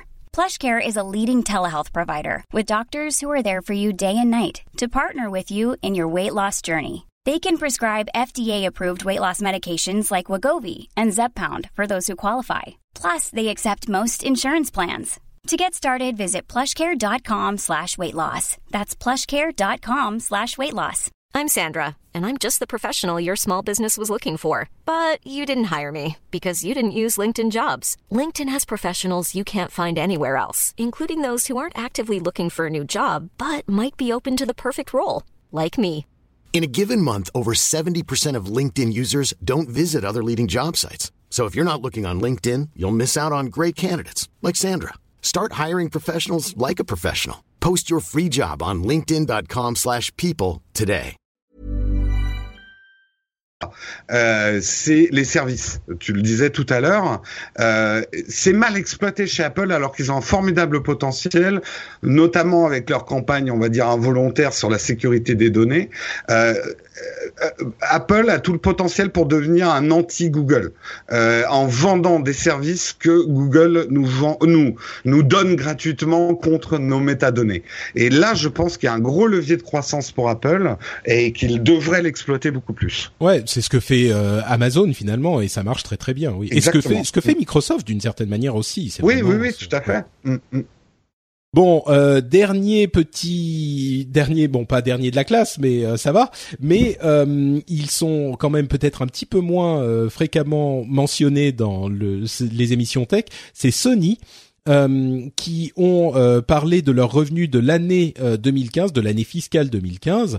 en gros, la raison pour laquelle je voulais en parler, c'est qu'il y a eu une chute des ventes de smartphones, ce qui est pas vraiment surprenant. Mais par contre, euh, il y a quand même une, euh, une euh, augmentation des profits de 666,7%. Ils ont ils sont à 2,7 milliards de profits et ça c'est dû à la réussite stratosphérique de la PlayStation 4. Donc vraiment en ce moment Sony est poussé vers l'avant par leur console. Et ça me donne l'occasion d'évoquer aussi cette nouvelle version de la PlayStation 4 qui serait en développement, la PlayStation 4 euh, euh nom de code Neo, euh, qui serait en fait qui adopterait euh, pour le marché des consoles un système dont que Microsoft avait déjà évoqué pour la Xbox One, c'est-à-dire d'avoir de se rapprocher du modèle des téléphones mobiles, c'est-à-dire d'avoir plusieurs modèles plus ou moins puissants, mais qui font quand même tourner les mêmes applications. Donc il serait possible qu'on voit arriver une PlayStation 4, donc une PlayStation 4 Plus euh, qui pourrait faire tourner tous les mêmes jeux que la PlayStation 4 qui existe déjà, mais euh, un petit peu mieux en, en, avec une sortie 4K pour les Blu-ray 4K parce que la PlayStation 4 actuelle ne gère pas le 4K et on sait que euh, a priori cette année c'est vraiment en train d'arriver. Les télévisions 4K sont partout à des prix relativement abordables et puis on a les Blu-ray 4K, etc. donc ça serait une une console qui arriverait avec euh, plus de performance que la console actuelle, mais qui ferait quand même tourner les mêmes jeux, les mêmes applications, et euh, euh, ça, ça, serait la même chose a priori. Peut-être que Microsoft va annoncer euh, un, un, matériel un petit peu semblable euh, pour la fin de l'année. Donc il y a une petite transformation du marché des euh, consoles et ça se rapproche du marché des PC. Mais vous remarquez que je parle surtout de marché de téléphone mobile parce que à mon sens c'est vraiment ce euh, modèle qu'il copie. Là où les téléphones mobiles, il y en a généralement un nouveau, allez on va dire à peu près par an pour les différents constructeurs. Là ça serait tous les trois ans un nouveau modèle. à mon sens ça peut être intéressant. C'est compliqué à gérer parce que les gens qui ont déjà acheté une console, dans cette industrie, on n'a pas l'habitude de, de, de, nouveaux modèles un petit peu plus puissants, donc ils sont pas super contents et c'est bien compréhensible. Donc c'est compliqué à gérer au niveau de la communication euh, chez Sony. À mon avis, s'ils font un petit cadeau euh, au moment du lancement, ça pourra faire passer la pilule, mais euh, ça peut amener quand même un certain dynamisme dans le marché des consoles qu'on connaissait pas jusqu'ici. Euh, je sais pas si vous, vous êtes très adepte de ce genre de de, de. Hein, Alors, enfin, sur le plan technologique, je trouve que ça se, ça se justifie parce que euh, avec la génération euh, précédente, on, on, nous promettait de, déjà, euh, bah déjà on avait une connectique HDMI, une résolution 1080p, etc. Mais un, rafraîchissement par exemple de 30 fps, mais au final, on se rendait compte que la plupart des jeux n'atteignaient pas ce, niveau. Normalement, la promesse de la PS4, c'était de pouvoir atteindre ce niveau-là de, qualité avec des jeux en Full HD à 60 images par seconde, mais ça avait vraiment de la peine à se démocratiser parce que apparemment, il y avait des limitations techniques qui venaient encore bloquer un peu euh, les développeurs. Et là, avec la PlayStation 4 Neo, apparemment, là, on est en train de de, résoudre définitivement ce problème euh, technique par rapport euh, au Full HD avec un, rafraîchissement vraiment intéressant. Euh, et donc voilà, sur le plan technique, je trouve que c'est que, qu que les promesses seraient enfin tenues avec une PlayStation 4 Neo puisqu'ils l'appelleraient comme ça. Oui, mais du coup, tu, tu, tu, tu, tu concrétises les promesses que tu avais fait avec la PlayStation 4 à ceux qui avaient acheté la PlayStation 4 avec une nouvelle machine que les gens vont devoir racheter. voilà, donc c'était la c'est effectivement c'est la contrepartie, c'est qu'en fait euh, ça, ça grogne, les gens sont vraiment pas, enfin. c'est encore, que des rumeurs. C'est hein, quand même à l'état, voilà, voilà c'est ce que j'allais dire, c'est encore à l'état de rumeur, mais enfin ça, ça, ça risque quand même de, de, de, faire râler si ça se concrétise. Euh, Là, tu, tu parlais du, de, de, du comme d'une gamme de téléphones où on a plusieurs niveaux de, de puissance. Euh, le, le, problème, c'est qu'en réalité, on, on, constate souvent que euh, par le passé, plus on se rapprochait de la fin de vie d'une console, plus les développeurs finissaient par, euh, par s'approprier les performances d'une machine. Aujourd'hui, ils vont même plus avoir cet effort à faire, c'est-à-dire que avec toujours cette possibilité qu'il y ait une console en milieu de vie qui soit remplacé par, euh, euh, euh, une console légèrement plus puissante, les développeurs vont toujours avoir tendance à, prioriser la nouvelle console et à mettre un petit peu de côté la précédente. Je, vois mal comment les développeurs vont, vont parvenir à faire l'effort de d'optimiser pour la PS4 classique et optimiser également pour la PS4 Neo. J'ai cette sensation que ils vont faire tous leurs efforts sur la PS4 Neo et sur la PS4 classique, on va se retrouver avec des jeux qui seront moins beaux que ce qu'ils auraient pu être si la PS4 Neo n'était jamais sortie. Alors ça c'est possible, c'est sûr. Euh, je pense que là, ça sera vraiment le rôle. Et encore une fois, tu l'as dit, je l'ai dit, mais répétons-le, on parle de rumeurs. Hein. Euh, c'est c'est un gros euh, travail d'investigation d'un site qui s'appelle Giant Bomb qui a été fait sur ce sujet. Ils ont eu des, des, des documentation technique sur la Neo qui a déjà été envoyée aux développeurs. Donc c'est à peu près sûr, mais on ne sait pas comment ils vont communiquer, comment ils vont gérer ça. Mais là, c'est vraiment le rôle de Sony qui a un processus de validation euh, de, de, chaque jeu qui passe euh, sur leur console. Et à mon sens, ça va être eux à, eux d'être très stricts pour au moins euh, deux trois ans à venir et dire euh, il faut absolument que le niveau de qualité de la de votre produit, de votre soft soit acceptable, voire bon sur la première version, parce qu'il y a quand même presque 40 millions de consoles qui sont déjà vendues, donc c'est un marché énorme. Ils peuvent se permettre de euh, de l'abandonner comme ça. Euh, et puis ça ça fonctionne sur PC. On a sur PC des, des milliers de configurations différentes. Et puis euh, bah quand on a une configuration qui est pas optimale, on peut quand même faire tourner les jeux de manière de manière assez correcte. Mais je crois que ça va vraiment être à Sony d'être le, le, le, le flic qui va sanctionner ceux et ne pas sortir les jeux, ne pas laisser sortir les jeux de ceux qui ne feront pas cet effort. Ensuite, est-ce qu'ils vont le faire? Je sais pas, mais je crois que c'est possible parce qu'on a justement ce euh, point de contrôle. Euh, maintenant, pour essayer de contenter les gens qui ont déjà acheté une console et qui leur ont fait confiance, euh, je pense qu'effectivement ça va être compliqué, mais ils pourraient faire quelque chose. Moi, un truc que j'ai imaginé dans le rendez-vous jeu dont où, on a parlé de ça avec mon ami Daniel, ça serait par exemple d'offrir à tous les possesseurs de consoles PlayStation 4 actuelles une un bon de réduction sur une PlayStation VR de 50 ou 100 euros par exemple. Et du coup là ça fait d'une pierre deux coups parce que quand même 100 euros pour acheter une PlayStation VR, c'est pas mal. Et en plus, euh, ça veut dire que ça les encourage à aller acheter leur nouveau matériel. Je crois qu'il y a des moyens, il y a des leviers qu'ils peuvent utiliser pour essayer de contenter tout le monde. Il faudra attendre de voir quelle communication ils vont faire, sans doute à l'E3 en juin, euh, dans, dans un mois maintenant. mais je crois qu'il y a moyen et qu'au final, ça peut créer un environnement quand même positif pour tout le monde. mais mais c'est sûr, c'est pas facile quoi.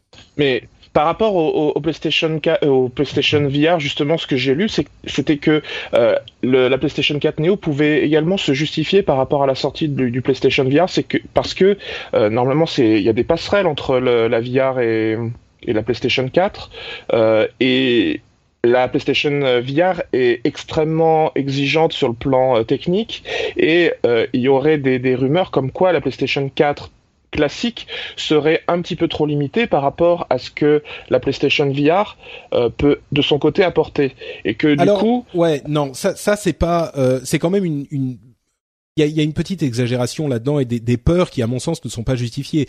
Euh, la PlayStation 4 à mon sens, Sony ne peut pas sortir une, une PlayStation VR qui ne tournera pas bien sur PlayStation 4. Et d'ailleurs, ils sont très clairs dans la documentation technique. Ils disent euh, tous les jeux PlayStation VR doivent tourner parfaitement bien sur PlayStation 4 normal, mais ils peuvent tourner un petit peu mieux avec des textures plus fines, ce genre de choses, sur PlayStation 4 Neo aussi. Mais à mon sens, tout ça c'est sûr que c'est possible, mais euh, j'y crois pas. L'idée de se dire ah bah du coup euh, le PlayStation VR euh, tournera pas bien sur PlayStation 4, il faudra avoir une PlayStation Neo pour euh, pouvoir profiter de la VR, ça j'y crois pas parce qu'il y a 40 millions. Rendez-vous compte, 40 millions, c'est la console la plus vendue le plus rapidement de l'histoire, à part la Wii qui était un truc à part. Mais ils peuvent pas se permettre d'abandonner tous ces utilisateurs. Ils doivent les contenter. Donc euh, ça, le fait que sur la VR, euh, ça transforme l'expérience de manière, enfin que ça, ça fasse que l'expérience sur PlayStation 4 soit négative, j'y crois pas. Bref, c'est un autre sujet euh, dont on dont on pourrait parler. Euh, je pense qu'on va s'arrêter là, à moins que euh, l'un des deux vous ayez encore des choses à ajouter. Non? Ah non, moi je là là-dessus je suis. Tant, pour une, non, le seul truc qui est bien, c'est que avant il y avait que les joueurs PC, on était obligé de changer notre matos tous les deux ans. Euh, bah, bienvenue les consoleux. voilà, ouais, c'est un petit peu ce que disent tous les joueurs PC, c'est vrai. euh, bon, euh, on va, on conclut donc cette partie sur les résultats. Euh, on va passer à la suite aux news et rumeurs. Je ne vais pas manquer, bien sûr, de remercier tous les auditeurs qui sont venus laisser des commentaires sur iTunes et notamment Esservette, Manon HH, John Pett. Je ne sais pas si le, le, nom est choisi exprès, euh, Alex Dédalus, Kirst 2K9 et Pivi79 qui me disent immanquable, très intéressant, vraiment excellent, le meilleur podcast tech francophone. Oula, je sais pas si on mérite ce compliment, mais je vous en remercie en tout cas, juste excellent, incontournable. Merci à vous tous de nous laisser des, des commentaires et des reviews sur iTunes, vous savez que ça nous aide. Euh, et si vous êtes aux États-Unis, enfin dans un pays anglophone, euh, on est désormais disponible sur le la partie podcast du euh, Google Play Store aussi. Donc euh, voilà, si vous êtes utilisateur Android euh, qui n'est pas, enfin dans un pays où c'est disponible, je crois que c'est les États-Unis et le Canada, et eh ben vous pouvez y accéder par là également. petite news et rumeur, un sujet qui m'a beaucoup plu. c'est le genre de sujet dont on traite pas forcément dans l'émission généralement, mais là je trouve que c'était une sorte de de réunion de tous les trucs intéressants. C'est un truc qui s'appelle Toucher je sais pas comment ça se prononce exactement, c'est du farsi. Euh, c'est un outil. Ah mais c'est exactement le, le, tu sais quoi? Le jeu de mots que tu voulais faire, merde. Mais oui, c'est le jeu de mots que je voulais faire et j'ai même préparé le billet et le ah, nom de l'épisode euh, comme ça. J'étais sûr que ça allait arriver. Les gens vont pas me croire, mais euh, mais si c'est vrai. Donc c'est touché coulé.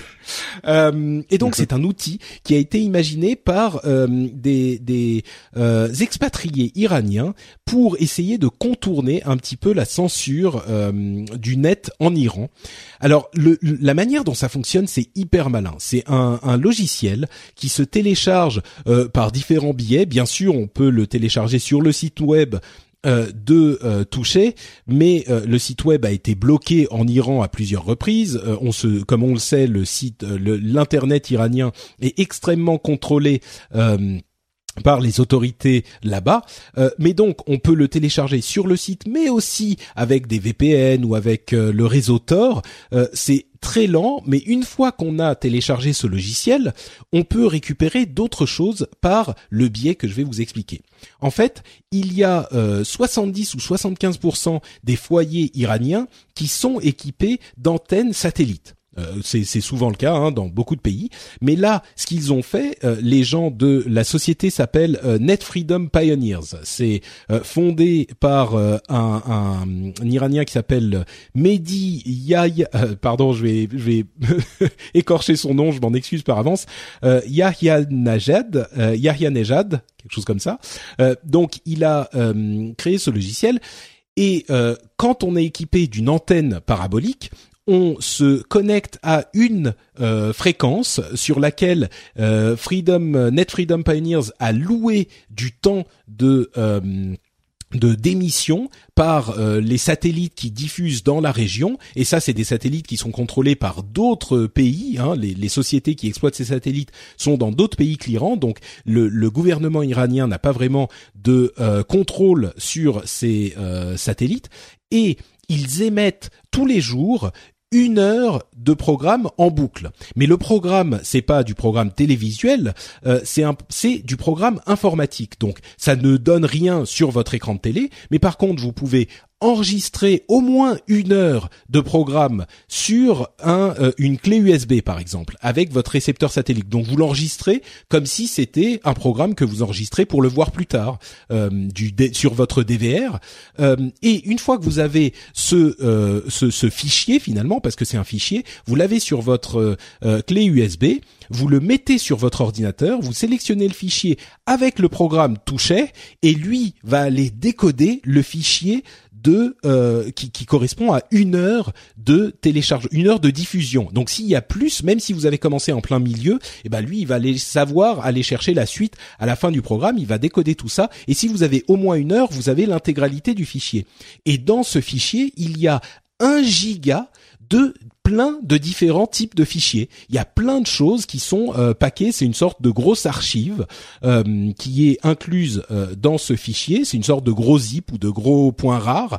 Euh, et là-dedans, il y a plein plein de choses. Il y a des du matériel d'éducation pour apprendre l'anglais avec du du, du avec du farsi en fait.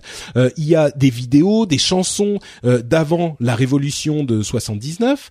il y a plein plein de choses et chaque jour, ça change. Ils mettent euh, une nouvelle, un nouveau package, et donc euh, de cette manière, ils peuvent diffuser énormément de contenu informatique d'une manière qui est pas euh, bah, arrêtable par les autorités et qui est accessible à, comme je le disais, 70% des, des, des foyers. J'ai trouvé ça tellement intelligent et, et, tellement, enfin, à la fois intelligent et puis cool parce que ça permet de contourner la censure, et puis ensuite ça montre vraiment à quel point la censure est difficile à euh, maintenir quand on a des outils comme l'informatique et le net, quoi. C'est euh, pour moi, c'est c'est dans ces moments que euh, la technologie est la plus magique, c'est quand ça nous permet de faire ce genre de choses.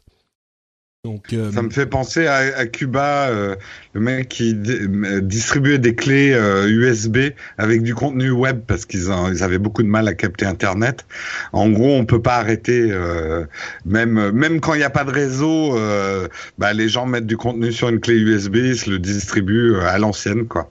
Bah, ça allait même plus loin. À Cuba, si je ne m'abuse, ils avaient un réseau en mèche, euh, c'est-à-dire que chacun avait un petit réseau Wi-Fi et tout le monde se connectait au réseau Wi-Fi des autres. Et du coup, ça créait un réseau euh, local euh, qui s'étendait loin et ils s'échangeaient. En fait, c'était une sorte de mini réseau intranet ou internet local qui, qui permettait de s'échanger des fichiers comme ça. Ouais, c'est vrai. Mm, tout à fait. Voilà, je voulais juste le mentionner comme ça parce que moi, ça m'a mis des étoiles dans les yeux. Quoi. Ça s'appelle Touchet.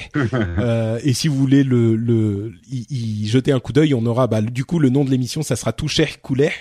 Euh, vous pourrez aller chercher ça sur sur internet. Et quand on parle de censure, tiens, euh, des vignerons sur euh, Reddit, sur le Reddit du rendez-vous tech, euh, nous a envoyé un, lien vers un calcul qu'a fait Numérama sur le coût final de la Adopi. Bon, évidemment, c'est pas de la censure, hein, j'exagère un peu, mais en fait, ce qui s'est passé, c'est que le le L'Assemblée a voté la fin de la Adopi, c'était l'un des amendements de la loi numérique, si, je ne dis pas de bêtises, euh, à quatre voix contre trois. Attention, hein, c'est du lourd. Les, députés, ils, ils, dorment pas. Hein. Quand il y a un sujet comme ça, ils y vont à quatre voix contre trois.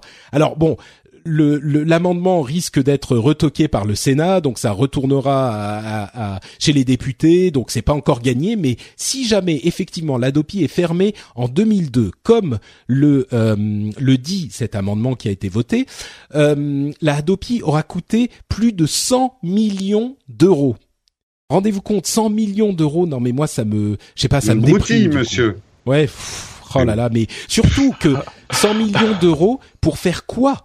Pour faire quoi C'était euh... pour envoyer des mails. Non mais non mais même pas. Enfin, je veux dire, il y a pas eu de... les lecteurs, Patrick. Euh, les lecteurs avec ces méchants pirates. Non, mais il y a eu une, selon les, les, les, encore les sources de Numérama, il y a eu quelques dizaines de condamnations prononcées. Rendez-vous compte, quelques, enfin, je sais pas, mais c'est. Mais c'était un geste purement politique. Enfin, c'était pas, c'était même pas destiné à être efficace. C'était oui, enfin c'était ils sont retournés vers l'histoire de la de la l'éducation quand ils se sont rendus compte que ça servait à rien mais enfin tout le monde savait que ça ah servait à rien. 6,5 bah, millions d'emails ça envoyés. A servi, ça a servi à recruter de l'électorat. Mmh. Voilà, exactement. Mais je suis Ah, même Ah, pas bah, sûr. si, si. Qui, Et, qui et ça, a- ça- Va- Vas-y, vas-y. Non, mais.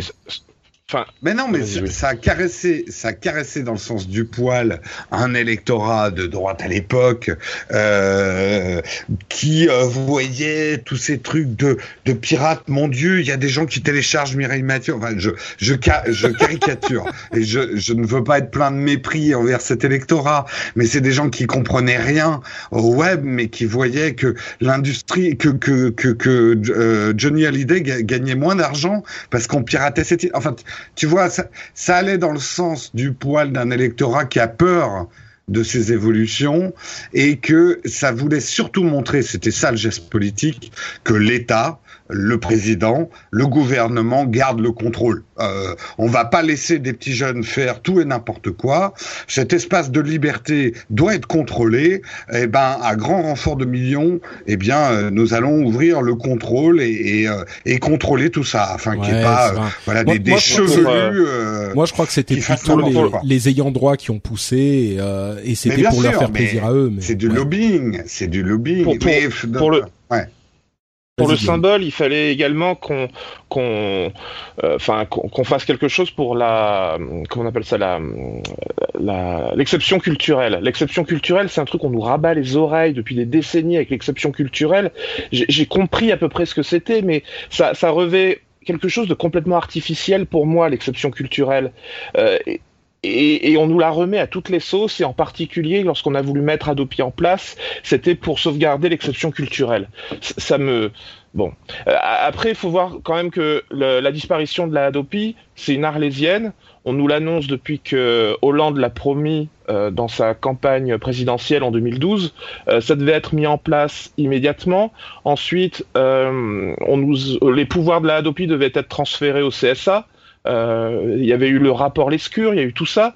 Au final, il s'est rien passé. Fleur Pellerin a remplacé Aurélie Filippetti et elle a dit ah bah ouais mais bon faut quand même admettre qu'aujourd'hui tout le monde en a un peu rien à foutre de la Hadopi. Donc elle a dit c'est vraiment pas euh, la priorité de commencer à essayer de faire passer des textes de loi pour supprimer la Hadopi. Résultat ça a été mis sur le côté, la Hadopi continue d'exister.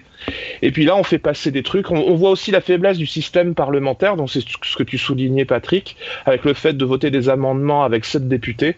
Donc ça a été fait à 4 contre 3 donc je veux dire oui, c'est très représentatif.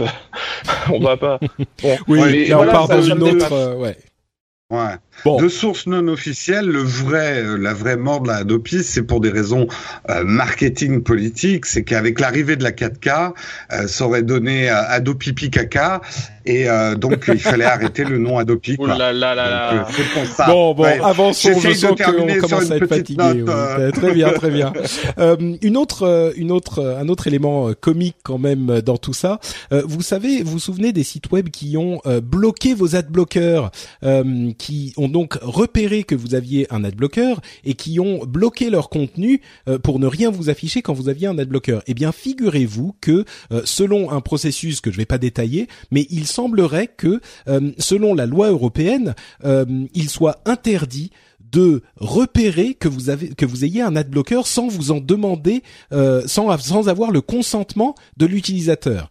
C'est-à-dire que ça constitue des des données personnelles et donc pour savoir que vous avez un adblocker, il faut vous demander la permission. Ce qui veut dire que selon euh, cette euh, interprétation de la loi qui semble-t-il a été euh, effectivement confirmée par la Commission européenne, euh, il faudrait, pour bloquer le contenu quand vous avez un adblocker, vous demander l'autorisation de vérifier que vous avez un adblocker. Donc vous demandez l'autorisation de bloquer le contenu pour vous. C'est vraiment, enfin, euh, voilà, c'est le, le truc Oui, mais euh, ridicule est-ce que est-ce que si tu refuses qu'on regarde si tu as un adblocker, il aurait le droit de te refuser le contenu? Bah, il pourrait, mais du, coup, mais du coup, ça Ouais. voudrait dire qu'il refuse. Oui, mais il le ferait légal. Ouais, ouais, ouais, mais du coup, ça voudrait dire qu'il refuse le contenu à tous ceux pour qui il n'a pas l'autorisation de regarder le. le- Exactement. Donc, euh, ouais, ouais, Ouais. ouais. Moi, ça me paraît compliqué. Hein. Bon, c'était juste une Ouais. petite plaisanterie comme ça. après, il y aura des adblockers, des adblockers, des adblockers. Ouais. Euh, hmm. Il y aura en 2018, euh, toujours selon la législation européenne, l'obligation pour les réseaux sociaux comme Facebook, Snapchat, etc., de demander l'autorisation parentale pour euh, tous les, les mineurs de moins de 16 ans d'utiliser leur service. Donc, on sait qu'aujourd'hui Facebook, selon les termes d'utilisation, ils ne peuvent être utilisés que par les plus de 13 ans. et selon la loi, désormais, ça sera, il faudra l'autorisation des parents pour, euh, enfin ça sera en 2018, hein, mais l'autorisation des parents pour qu'un moins de 16 ans puisse utiliser Facebook ou Snapchat ou ce genre de choses. Moi je dis bon courage. Hein. Enfin je sais pas comment ils vont faire, mais euh, pour l'appliquer la loi ça va être compliqué. Hein. Mais bon voilà. Bah, ah, petite, euh, hum, hum. Non vas-y vas-y Jérôme. Bah, bah non, mais euh, après, il y a une différence entre bon dire qu'un truc est interdit au moins de 16 ans. Après, t'empêcheras jamais un gamin de déclarer qu'il a 16 ans alors qu'il l'a pas. Mais du coup, c'est plus de la responsabilité du réseau social. Tu vois ce que je veux dire? Enfin, c'est euh, c'est je sais, ça n'empêchera pas des moins de 16 ans d'aller sur le réseau, mais ça sera interdit en théorie et dans la loi, quoi. Comme euh, quand les moins de 13 ans aujourd'hui, ils couchent, ils cachent, ils cachent, ils couchent, non, ils cochent euh, la case, ils cochent la case en disant euh, j'ai moins de 13 ans, j'ai plus de 13 ans, donc euh, c'est bon. Ça sera oui, mais là, ça devient la responsabilité des parents de l'enfant et plus du réseau social quelque part. C'est vrai. Euh, Bon, on a eu le, la, la, la, question de l'abus de position dominante de, de Google euh, sur Android. Euh, en fait, les griefs, c'était que euh, Google force les pour les, les utilisateurs, pardon, les constructeurs qui veulent faire un téléphone Android avec le le Play Store, s'ils veulent intégrer le Play Store à leur leur téléphone, il faut qu'ils mettent aussi les autres applications Google. Et là, on, la Commission européenne estime que c'est un abus de position dominante. Euh, Google a répondu en disant euh, bah oui, mais Android c'est ouvert, n'importe qui peut l'utiliser. Euh, s'ils veulent aller faire un autre Android, ils peuvent. Et s'ils veulent ne pas installer le Play Store, ils peuvent. Moi, j'ai l'impression que là, c'est un peu poussif de la part de la Commission européenne. Je trouve que quand même Android, il y a beaucoup de liberté. Je suis pas autant je pouvais comprendre euh, quand quand on reprochait à Microsoft euh, de faire du forcing avec euh, avec Internet Explorer. Même si bon, c'était un peu compliqué de faire Windows sans Internet Explorer, forcément à l'époque où Internet montait en, en, en puissance là, sur la question d'Android, je trouve que c'est pas vraiment justifié. Je sais pas ce que vous en pensez, vous. Euh, je trouve que l'argument de Google est quand même un petit peu spécieux parce que quand même au niveau euh, d'Android, si on installe Android mais qu'on n'installe pas euh, Google Play, on va très vite être limité et à mon avis très vite va y avoir des. si en plus il n'y a pas la, la surcouche, je veux dire quand on a la surcouche Samsung sur un téléphone Android, on est sûr d'avoir un navigateur mis à jour euh, et un certain nombre de, services mis à jour par, euh, par Samsung. Tout dépend à, chaque fois de, de, quel fabricant on a. Mais si on a un téléphone purement Android sans surcouche ou un téléphone Android Google comme le Nexus, à mon avis, on va très vite atteindre des limites, très vite rencontrer des problèmes de, de, de fonctionnement si on part du principe que on ne si on part du principe qu'on utilise que Android en ce qu'il est au départ, quoi, de manière native. Play Store, quoi. Il faut forcément le Play Store. T'as mm. raison. C'est oui, effectivement, vu comme ça, c'est vrai qu'un téléphone Android sans Play Store, ça a pas de sens. Donc, euh, et à partir du moment où il y a une euh, une euh, une position dominante, ce qui est le cas pour Android, c'est vrai que les règles sont plus les mêmes. Donc, peut-être qu'il faudrait autoriser le fait d'installer le Play Store sans tous les autres services Google. Peut-être. Moi, je trouve quand même que Android est très ouvert, mais Hmm. Ouais, bon, tu, m'as un petit peu fait vaciller dans ma certitude, euh, Guillaume, c'est pas mal. Tout le problème, euh, tout le problème, c'est que les gens qui nous écoutent, pour eux, ça paraît surnaturel parce que nous, on fait notre sauce. Il faut pas oublier qu'il y a une grande, grande partie des acheteurs d'Android, ils utilisent les apps qu'ils ont au départ. C'était la même chose avec Microsoft et euh, Internet Explorer. Quelque part, nous, on savait changer de navigateur et donc c'était pas vraiment un problème pour nous. Mais c'est vrai qu'un un acheteur lambda de d'Android et qui, qui change très peu d'apps, quoi, ben finalement, c'est les apps qu'il aura à l'ouverture de son téléphone qu'il utilise. Hmm. Donc, euh, je comprends la Commission européenne, ça va pas par contre dans le sens de l'évolution technologique et hmm. d'Android. Mm. Ouais, ouais, non, c'est vrai que ça pousse euh, les utilisateurs dans ce. Moi, je suis vraiment une girouette. Hein. Je, je suis d'accord avec le, le, dernier qui a parlé. Donc euh, bon, je suis peut-être un petit peu en train de venir de votre. Ok, il faut que je parle en dernier. Je, je, note. Parlez toujours en dernier dans le rendez-vous tech.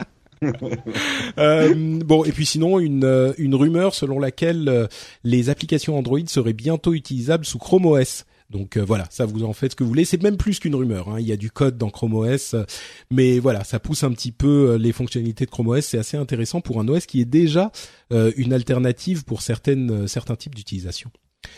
Euh, nous a mis sur le subreddit, toujours lui, un article de Corben sur le Wisp. C'est un ordinateur qui fonctionne sans batterie. Oui, vous avez bien entendu un ordinateur qui fonctionne sans batterie. Alors, euh, ne nous emballons pas, euh, c'est quand même pas des, des, foudres de guerre, mais le fonctionnement est un fonctionnement dont on avait déjà entendu parler et qui, à vrai dire, fonctionnait déjà avec des ordinateurs beaucoup moins puissants, mais là c'est un, un truc qui est utilisable, c'est l'université de Washington qui l'a développé. En fait, il tire son énergie de euh, des, des, ondes qui sont ambiantes, c'est-à-dire le Wi-Fi par exemple, qui est ambiante, qui est ambiant, qui est partout, et toutes les ondes électromagnétiques. Voilà, toutes les ondes électromagnétiques, effectivement. Euh, et ça peut être hyper utile pour des euh, des outils comme l'internet des objets, c'est-à-dire que euh, vous n'auriez plus besoin de euh, changer les batteries de vos objets internet. En gros, ça fonctionne à peu près comme un un capteur de de de bah, qu'il a dans tous les objets d'internet des objets, même un capteur de de un petit comment dire les capteurs de de santé qu'on a au poignet. Euh, ce genre de choses. Alors effectivement, c'est pas très puissant, mais c'est suffisamment puissant pour faire ce genre de, pour avoir ce genre d'utilisation. Euh, faudra voir ce que ça donne. Là, c'est encore à l'état de recherche, hein, comme on en, on en, parlait tout à l'heure. Mais j'ai trouvé l'idée, euh, la concrétisation de cette idée dont on avait déjà entendu parler, euh, excitante parce que les, les les, les utilisations qu'on en avait avant, c'est des ordinateurs dix fois moins puissants, donc on pouvait pas en faire grand chose. Là, c'est utilisable déjà pour l'ordinateur. Si ouais ça marchait déjà pour les puces RSID en fait. Mais maintenant, ça va pouvoir fonctionner sur des trucs un peu plus puissants, type euh, tracker d'activité. Pas encore une smartwatch parce que ça c'est quand même plus puissant, mais effectivement, euh, ouais. Non, non, mais euh, voilà, c'est pas un truc. Vous allez pas pouvoir faire fonctionner votre portable dans l'air, mais votre ordinateur portable, mais sur sur des petits objets qui demandent moins d'énergie, ouais, ça ça va marcher, ouais. Ouais. Intéressant surtout que c'est dix fois plus puissant que les modèles précédents. Il y a une évolution qui, mhm. est, qui est excitante. Euh, Gobotom nous a euh, mis un lien vers l'idée de Dropbox qu'ils ont exposé il y a euh, une semaine euh, de changer un petit peu la manière dont ils gèrent le stockage dans le cloud avec un truc qui est tout bête hein, mais auquel on n'avait pas forcément pensé avant. C'est l'idée de ne télécharger sur votre ordinateur que les fichiers que vous utilisez, d'avoir la majorité des fichiers sur le cloud et puis de ne télécharger que ceux que vous utilisez. Et c'est vrai que que euh, moi qui utilise notamment Dropbox avec euh, plein d'ordinateurs, j'ai certains ordinateurs où j'ai pas forcément envie d'avoir tous les fichiers que j'ai foutus sur mon Dropbox euh, et je j'ai pas forcément envie de sélectionner les différents répertoires que je vais télécharger ou pas. Là, ça peut être une bonne solution et pousser les gens à mettre encore plus de trucs sur leur leur cloud. Moi, je pense que j'utiliserai ça si c'est enfin quand ça sera implémenté, ils ont pas donné de date mais ça arrive. HTC euh, a euh, développé son application iOS pour le Vive. Alors euh, ça, ça m'a fait, ça m'a fait rigoler.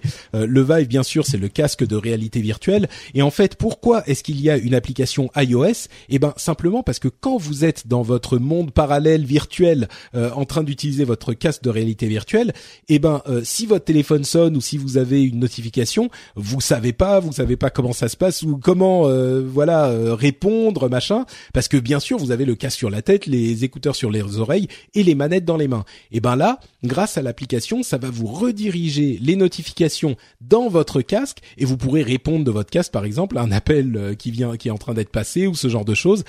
C'est tout bête, mais effectivement, le fait de ne pas pouvoir répondre au téléphone quand on utilise un casque de réalité virtuelle, c'est un problème qui avait pas forcément de solution. Et ben maintenant, vous avez une app pour ça. Euh, c'était un truc qui m'a bien fait marrer, moi.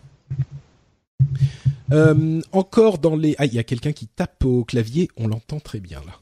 Attention. Ah pardon, désolé. Ah mais j'étais sûr que c'était toi Jérôme. Ça m'étonne pas ça. euh, les dans le domaine des objets connectés, euh, WeThings a été racheté par Nokia on parlait de Nokia tout à l'heure avec euh, avec Microsoft.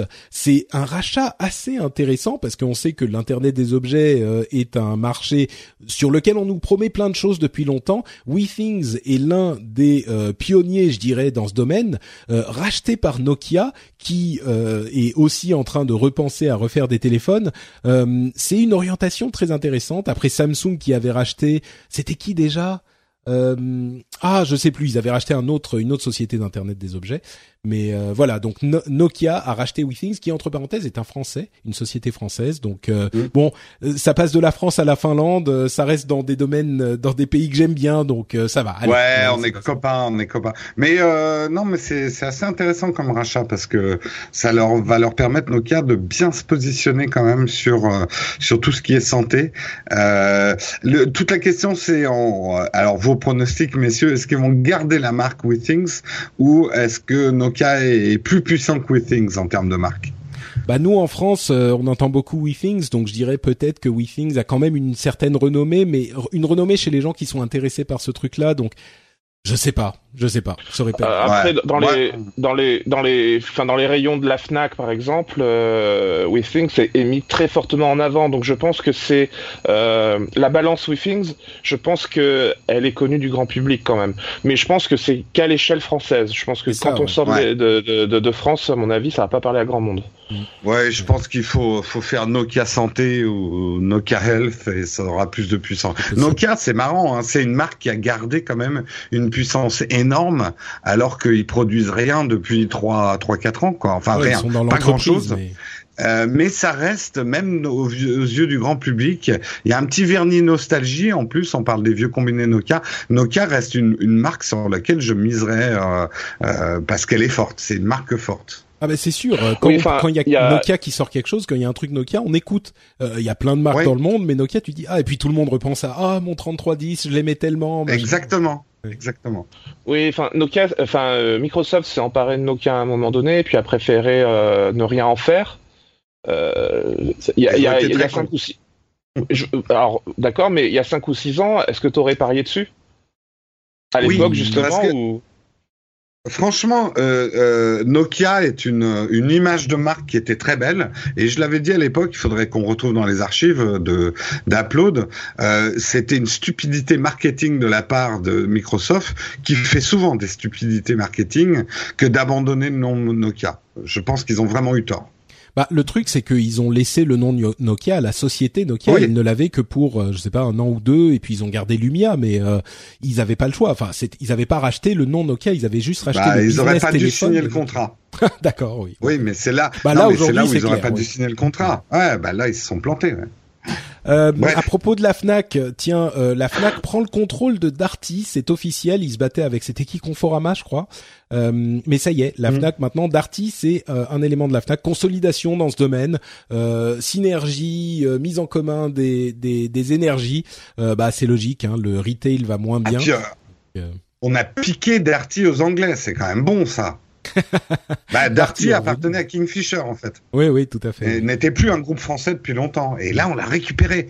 Cocorico. Bah, ce, qui, entre dans le giron de la Fnac euh, finit pas forcément très bien. Euh, c'est quoi cette marque de revendeur de composants informatiques qui s'est cassé la figure il y a peut-être deux ou trois ans, qui avait été racheté par la Fnac? Euh, Je me souviens plus. Ça me... ça me dit rien un concurrent de, de, de, LDLC ou de quelque chose comme ça, enfin de matériel.net. Euh, bon, le nom me revient pas, mais ça appartenait à la Fnac et puis ça, ça a déposé le bilan. Pas Pixmania ou un truc comme ça, je sais plus où ils sont Pixmania. Non, Pixmania, c'était pas eux, même s'ils vont pas bien. Mais non, il y a, y a, autre chose qui est carrément déposé le bilan, qui était dans le giron de, de la Fnac. Après, faut pas tirer de généralité. C'est, je, je, je, ah, bah, sur Darty, j'ai pas tellement d'avis, mais bah, disons que c'est une orientation de la Fnac qui est obligée de grossir pour euh, parce que justement ça va moins bien. paradoxalement, il n'y a plus la place pour assez de d'acteurs sur le marché, donc euh, ils sont obligés de se regrouper finalement et c'est ce qui se passe quoi. Il y a ça et aussi euh, l'électroménager, elle vend en poupe alors que l'électronique et la culture euh, ont des chiffres d'affaires en baisse drastique parce qu'on pirate tout. Euh, non, mais globalement c'est ça. Alors que l'électroménager cartonne. Hein. Ça mm. marche très très bien l'électroménager. Et l'électroménager, les gens achètent en ligne, mais vont quand même dans les magasins pour regarder le frigo. Pour euh, c'est donc c'est pas le même comportement qu'avec les biens culturels où maintenant on se déplace plus à la Fnac pour regarder des CD quoi. Enfin tu vois, vous voyez, euh, c'est pour ça que c'est stratégique pour, pour, regarder des, des quoi? J'ai je, je, des, des CD, tu sais le les, les, les galettes multicolores couleur licorne. Ah, euh, qui, où oui, j'ai vu ça dans des films en fait. J'ai vu ça dans des films euh, il y a longtemps. C'est juste après le gramophone, il y a eu le CD en fait. bon, dernière acquisition, Orange a acquis euh, Groupama Bank et ça, Groupama Bank deviendra Orange Bank. Alors oui, bon, euh, la banque on s'en fout peut-être un peu, sauf que les paiements euh, électroniques et puis les téléphones et tout ça, on sait qu'il y a déjà Orange, je sais plus comment ça s'appelle, Orange Wallet, Orange Portefeuille, Orange Paiement. C'est intéressant de voir que vraiment, encore une fois, tout est en train de se réunir autour de l'électronique et que ça donne accès à euh, des domaines de la société euh, qu'on n'aurait pas forcément imaginé là-dedans euh, il y a 20 ans ou 15 ans. Donc bref, voilà, Orange est en train de s'investir dans le domaine de la banque maintenant. Quand, on parle d'Orange, j'avoue que j'ai un peu de mal à, ne pas être sarcastique un petit peu, parce qu'il est quand même question euh, d'innovation. Euh, Stéphane Richard a parlé de comment essayer de faire une banque innovante, etc. Euh, j'ai du mal à, voir. Enfin, faut toujours regarder d'où on parle. Et Orange, je suis désolé, en termes d'innovation, ils sont très bons lorsqu'il s'agit de, démocratiser quelque chose à une très très haute, grande échelle. Parce que bah euh, ils ont une masse de clients qui, leur permet de faire ça. En revanche, euh, en termes d'innovation, lorsqu'on regarde la, la box, la dernière box qu'ils ont fait pour euh, pour leurs clients Orange, on se dit qu'ils ont encore une génération de retard. Et puis d'une manière générale, ils donnent la sensation de pas comprendre ce, que recherchent leurs clients. Donc j'ai beaucoup de mal à mettre Orange et innovation dans une même phrase. Et là, lorsqu'il s'agit de, de banques, je sais pas s'ils ont... ça me fait le même effet. Mais le truc, c'est que je sais pas s'ils ont forcément besoin d'être hyper innovants. Euh, le truc, c'est qu'ils peuvent amener des innovations. Euh, c'est ça, ils amènent des trucs qui ont été défrichés par d'autres. On parlait il y a quelques mois de, de Number 26 et d'autres banques en ligne uniquement euh, qui ont le vent en poupe en ce moment, mais qui sont quand même réservées à euh, des, des, des, des primo, pas des primo accédants, mais des technophiles. et et là, ils n'ont pas besoin d'innover là-dedans. Ils peuvent juste voir ce qui se passe euh, dans ce genre de domaine et puis euh, l'implémenter effectivement avec une ou deux générations de retard, mais l'amener euh, quand on passe au, on pense à Orange. T'as raison, c'est assez ronflant, c'est un petit peu bah le, les, les Français moyens quoi. Donc c'est leur marché. Et ils peuvent amener ces choses-là à ce marché quoi. C'est ça la grande force d'Orange en fait, c'est la confiance, c'est que les gens ne ils sont ils sont chez Orange parce qu'avant ils étaient au PTT, enfin et à France chez France Télécom, euh, les gens aiment bien avoir tout sur une même facture, ils restent chez Orange parce que ça reste presque l'organe d'État, tu vois. Donc c'est une clientèle qui n'a rien à voir avec nous. Euh, et en plus quand même pour pas trop tirer sur euh, Orange, Orange a un SAV, alors certains vont hurler en entendant ça parce que je sais que certains ont eu des mauvaises expériences avec Orange mais euh, ils ont plutôt un SAV assez puissant avec en tout cas des vrais réparateurs Orange. Donc ce qu'ils vendent Orange, c'est pas de l'innovation, c'est de la confiance en fait. Mmh. C'est pas du tout. Je suis d'accord avec. Je suis mmh. d'accord avec tout ça. Je trouve juste que le langage marketing qui est derrière à chaque fois leur euh, leur, leur ah sortie, je trouve qu'il est c'est extrêmement survendu et que ça ne correspond pas à la réalité. Donc après, dans les faits, on peut se retrouver avec des choses qui sont fonctionnelles et qui sont voilà. Non, mais évidemment, c'est du marketing. Quoi dans la tech Il y a des gens qui disent pas la vérité et qui bah survendent du bullshit. Quoi Non, mais il y, a quand même des, il y a quand même une échelle dans la façon de survendre les choses. Euh, une échelle dans le bullshit, ouais. Voilà, c'est ça. C'est vrai qu'Orange est assez haut sur l'échelle du bullshit. Je suis d'accord avec toi. Exactement. C'est là où je voulais en venir. Voilà. Ouais, ouais. C'est bon, mais du gros, gros bon bullshit, quoi. Bon, peut-être, mais euh, ça n'a pas finalement grand-chose à voir avec leur capacité à, à fournir une euh, un service bancaire euh, en ligne euh, aux, aux, Français moyens. Et il faut aussi voir contre qui ils se battent entre guillemets dans le domaine. il faut avouer que les banques françaises sont pas les premières sur la l'innovation Internet. Ils ont enfin des, des services en ligne à peu près correct, mais enfin, euh, il faut quand même. Euh, enfin, je sais pas, les les les virements se font pas le week-end. Il faut aller euh, à ta banque si tu veux déposer un chèque. Enfin. Moi, j'ai découvert ça. C'était pas ma banque, mais il y a des banques maintenant qui vendent des téléphones. À la poste aussi, tu peux prendre ton abonnement téléphonique. Tout ça, euh, dans une. Maintenant, les banques, elles font assurance aussi. Ouais, tu sais que euh, ça, ça c'était un petit la euh, concentration, quoi. L'assurance, oui, mais les téléphones, c'était vraiment avant l'arrivée de Free euh, sur le marché du téléphone, et c'était pourquoi? Parce qu'il y avait une telle, de telle marge à se faire dans la téléphonie mobile, à mon sens. Hein, bah, oui, que je me plante, mais il y avait une telle marge à se faire parce que le trio de la mafia Orange, euh, SFR, euh, euh, euh, Bouygues ah bah, avaient tellement verrouillé le marché que les banques se sont. Mais c'est à ça que tu sens qu'il y a un, truc qui est bizarre. Il y a un truc qui va pas. c'est quand les banques. Quand les banques sont... exactement, exactement. Donc là tu dis ah ouais, les banques font du téléphone, mais pourquoi en fait les banques téléphone Je vois pas trop le rapport. Ah, l'argent. Ok, d'accord. Bon, là j'ai L'argent, bah ouais. En même temps, hein, c'est le rôle d'une banque. Hein. On va ah bah, pas être mauvais, avec eux. Hein. Oui, non, c'est sûr. sûr. Bon, euh, pour conclure, euh, très rapidement, parlons du trailer du film que nous attendions tous, le film sur Edward Snowden, qui s'appelle donc Snowden, euh, et dont le, le, protagoniste principal sera Joseph Gordon-Levitt, qui est un acteur que j'aime bien. Moi, vous avez vu ce trailer, qu'en avez-vous pensé? Très rapidement en cinq mots ou moins, Jérôme? Je l'ai pas vu. Ah, j'ai cru que c'était la suite de La Reine des Neiges. non, non. Avec Snowden. D'accord, pas mal. euh, Guillaume, en cinq mots au moins. Oui, je l'ai pas vu non plus. Oh là là, mais les gars, vous m'avez dit que vous avez préparé l'émission. Euh... Bah ouais, non, mais c'était une toute petite ligne à la. Eh, attends, oui, je le dis pour nos éditeurs. Ligne 60 du tableur Excel, quoi. Vous voyez quand même. Hein. 60 sur 96. Il y, a des trucs, il y a des trucs qui étaient en ligne 50 qui sont passés en ligne 80 et moi je les avais préparés. Alors oui, c'est vrai. Parce que là, ce que vous savez pas, c'est que en fait, on a fait que la surface immergée de l'iceberg de ce Texcope qui, dure quand même depuis plus d'une heure et demie. il y a des trucs qui étaient qui étaient au-dessus qui sont passés en dessous. Du coup, moi, je les ai préparés. Puis voilà. Non, ce que je veux dire, c'est que moi, d'une manière générale, j'adore les biopics.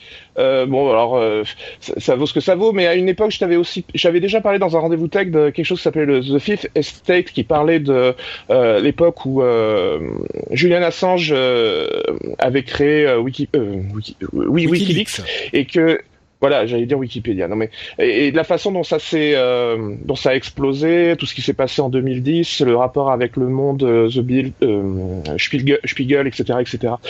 Euh, c'est des choses qui, même quand, même lorsque c'est pas exceptionnellement bien fait, moi ça me passionne. Je trouve toujours que c'est extrêmement euh, bon de rendre ça, enfin de, de, rendre ça accessible au grand public ces histoires-là. D'une manière générale, tout ce qui a un rapport aux lanceurs d'alerte, je trouve qu'il faudrait vraiment euh, pouvoir euh, alerter le, le, grand public sur ces questions-là, et je trouve que le cinéma est un bon moyen de le faire parce que le reste du temps, ça leur semble assez abstrait, et c'est des gens qui sont érigés en, presque en statut, euh, et, et, et, ils savent pas réellement ce qu'ils ce qu'ils ont fait. Donc euh, voilà. Je, ouais, moi je suis assez d'accord. Je, suis assez d'accord. A priori, je vais adorer, mais le, le trailer, bon, il est sympa. Il y a un poil plus de, de drame à l'américaine parce que c'est un film de Hollywood peut-être que euh, si ça avait été un film fait par quelqu'un d'autre euh, mais en même temps euh, tous les trucs un petit peu dramatiques bah mine de rien je pense que Snowden quand il est sorti et qu'il il s'est dit ouah putain là si je me fais attraper par la NSA c'est vraiment ça va vraiment pas être marrant tu vois les hommes en noir qui te rendent parano parce que tu regardes partout autour de toi là pour le coup euh, bah, je pense que c'était vraiment comme ça. Et puis surtout comme tu le disais Guillaume c'est un super bon moyen de vulgariser ce genre de sujet parce que j'avais vu un reportage absolument horrifiant sur euh, c'était euh, John Oliver qui était allé voir Snowden euh, en mm. Russie il y a un an ou deux et il avait fait un, un, un micro trottoir où il demandait aux Américains moyens est-ce que vous savez qui est Edward Snowden? Et personne ne savait quoi. Les gens savaient pas qui c'était, ce qu'il avait fait, pourquoi ils étaient là genre ah ouais, il le mec tous qui, avec euh, Assange.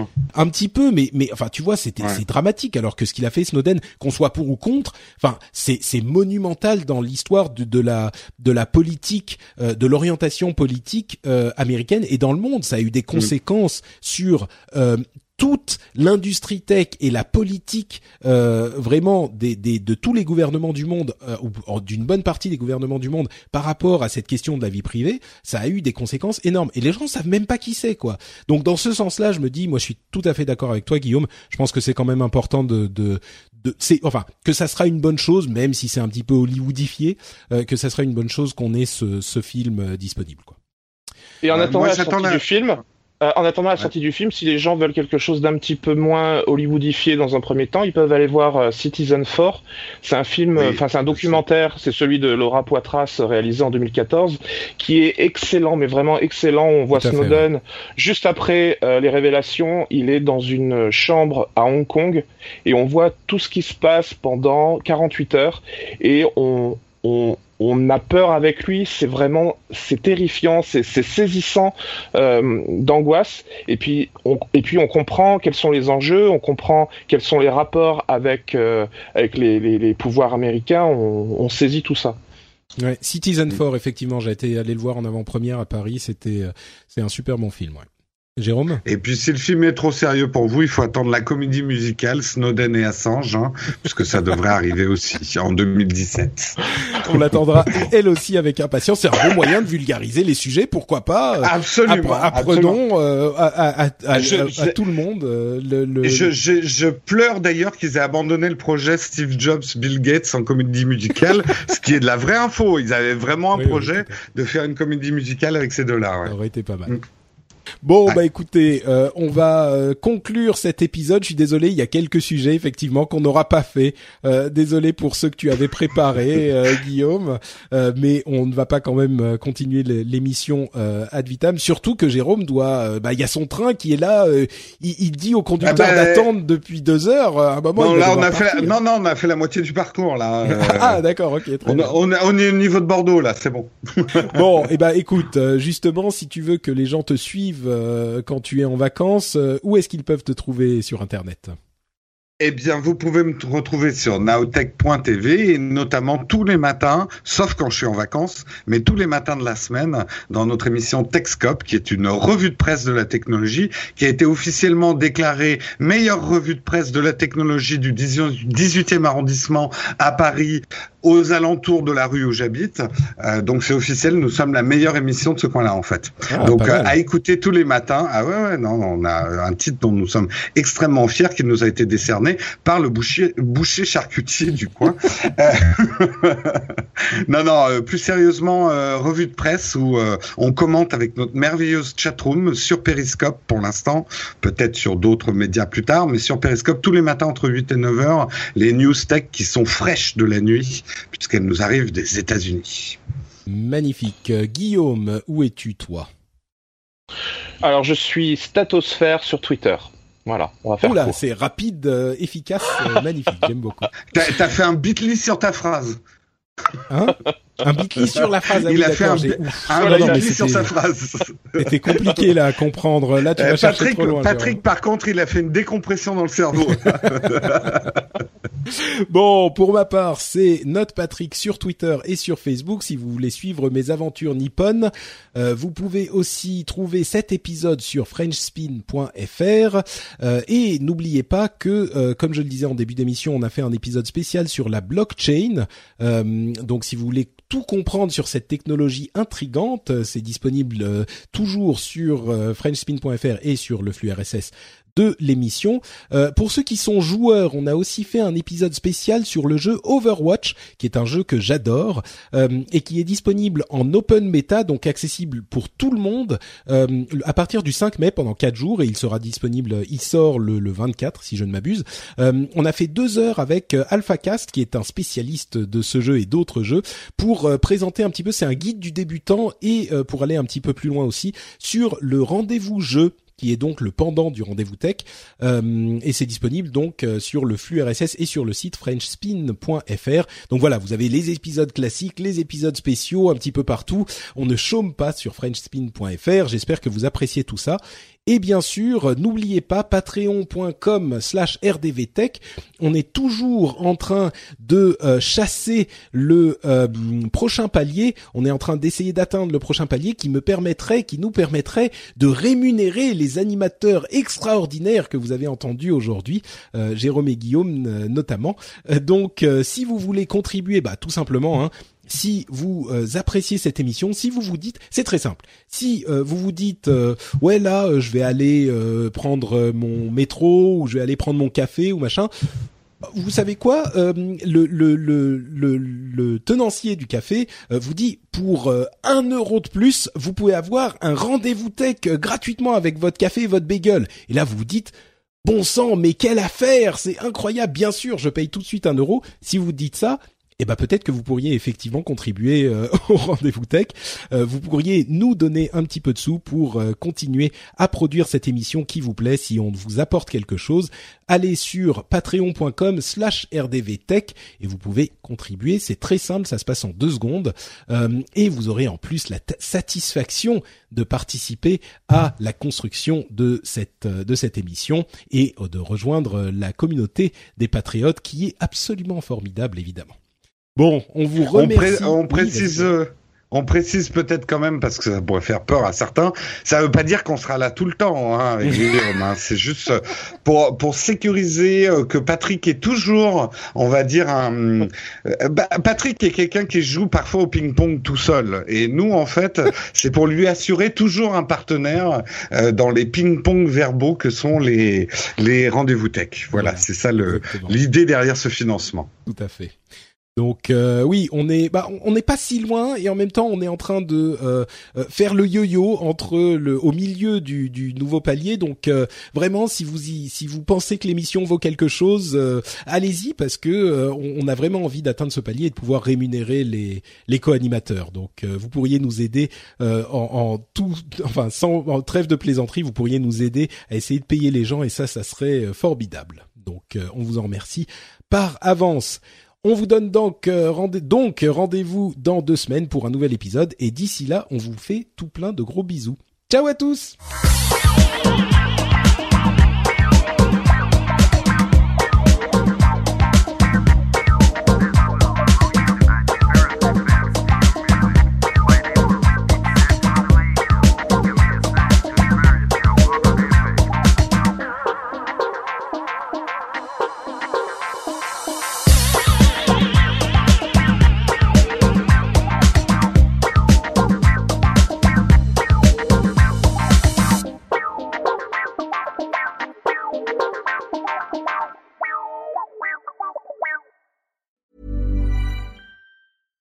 When you make decisions for your company, you look for the no-brainers. And if you have a lot of mailing to do, stamps.com is the ultimate no-brainer. It streamlines your processes to make your business more efficient, which makes you less busy. Mail checks, invoices, legal documents, and everything you need to keep your business running with stamps.com. Seamlessly connect with every major marketplace and shopping cart Schedule package pickups and see your cheapest and fastest shipping options from different carriers with rates up to 89% off USPS and UPS rates. And with the stamps.com mobile app, you can take care of mailing and shipping wherever you are. Make the same no-brainer decision as over 1 million other businesses with stamps.com. Sign up with code program for a 4-week trial plus free postage and a free digital scale. No long-term commitments or contracts. That's stamps.com. Code program.